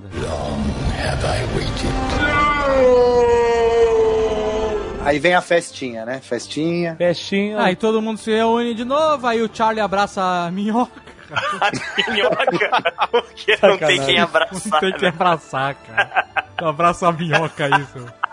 Aí o cara abraça a minhoca, aí vem a Mascaneda, depois de tudo, e fala assim. Até a primeira vez que eu vi, eu falei assim, tava tão já revoltado que eu entendi que a Leia tinha mandado entregar a medalha, mas não é. Não, ela morreu com a medalha. Ela morreu Eu não- com a medalha, a Mascaneda surrupiou a medalha e levou e falou aqui, ó. É. Eu que, isso aqui é pra você, ó, pra você. Não me liguei nisso, eu achei legal a medalha.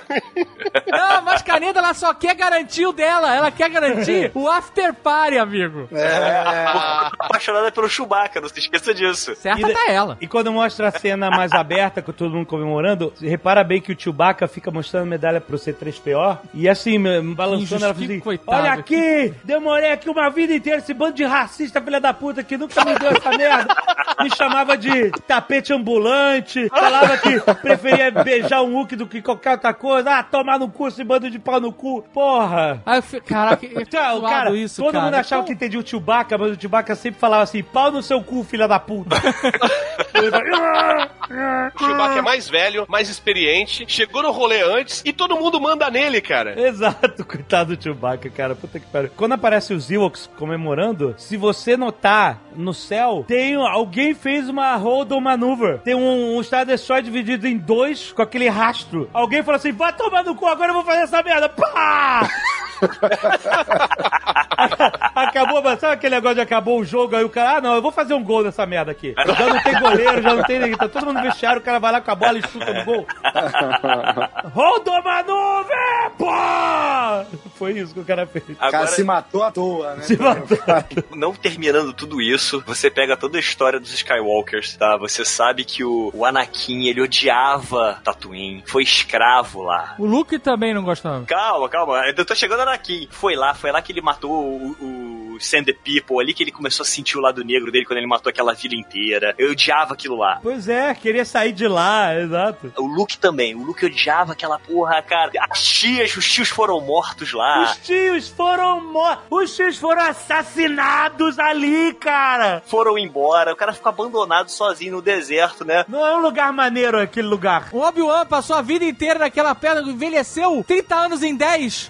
Mas eu tô falando dos Skywalkers ainda. Aí você pega a Rey indo lá e enterrar os lightsabers ali, cara. Também quando você pegar as cinzas de um prisioneiro e depois pegar as cinzas dele e jogar de volta no presídio, entendeu? Porra, é, é um lugar que foi a coisa mais treva possível pros Skywalkers. Foi horrível ali pros Skywalkers todos, né? Não fazia sentido ele enterrar aqueles lightsabers ali, entendeu? Enterrava em Endor. Endor faria sentido. O JJ, ele é um canalha. Por que ele fez isso, Rex? Porque ele quer terminar a porra do filme do jeito que começou lá o episódio 4, com a música, os dois sóis de Tatooine e a gente chorando, entendeu? É isso que ele quer. Mas ele não vai conseguir, ele não conseguiu. Ele não, tirou essa lágrima de mim. Ele Não, tirou, não tirou.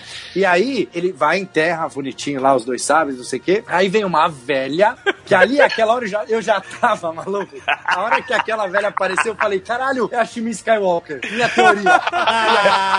Ela nem morreu, né? Aí chegou a velha e falou: ah, faz tempo que não vem ninguém aqui nessas bandas, hein? Quem que é você aí? E aí a Ray devia falar assim: então o que que você tá fazendo aqui? Devia mandar um te conheço, porra. aí, aí ela fala: eu sou a Ray. Ray do quê? Ray do quê? Caraca, eu vou fazer assim agora. Quando as pessoas se apresentarem pra mim, ah, o prazer, Daniel. Daniel do quê? Exato. A mulher lá na festa pergunta Ray do que pra dar essa deixa É, de é. outra pessoa falar Ray do que e ela falar que é Skywalker? É, é, putz. Aí aparece os fantasminha do Luke e da Leia. A Leia falando assim: eu não conheço esse lugar. É, nunca vim aqui. Onde é que a gente tá? Onde é que eu tô? Onde é que eu tô? Onde é que eu tô? É horrível pra minha rinite. Como que a Ray descobriu o endereço do Luke também, né? Sei lá, com a R2, sei lá. Ela perguntou o endereço dele pra alguém ali. O R2 sabe. É, o R2, não, o R2. O Luke falou como fantasminha, ó. Campos Arenosos 3, setor 17. Gleba 2. Exato. Aí ela mostra lá o sabre amarelo que ela fez com o bastão dela. Que o sabre amarelo é o sabre dos Jedi equilibrado, que equilibra entre o guerreiro e o sábio, aquela pataquada. Então é isso aí. Ela vai ser o. Ela é o equilíbrio. O Rise of Skywalker é o filho que tá dentro da barriga dela, né, Tucano? É isso aí. É então? isso aí. Olha aí. Caraca, meu irmão. Filho da Ray com Se vai nascer general a criança. Deus me livre, general. O nome dele vai ser general, vai vender cachorro quente e Tatooine. Pau no cu desse filho da puta, cara. General Skywalker.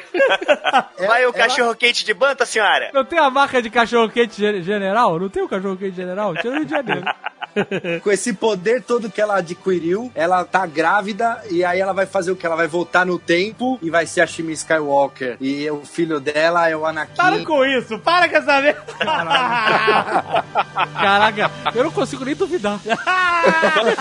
Realmente só faltou viagem no tempo. Dá ideia.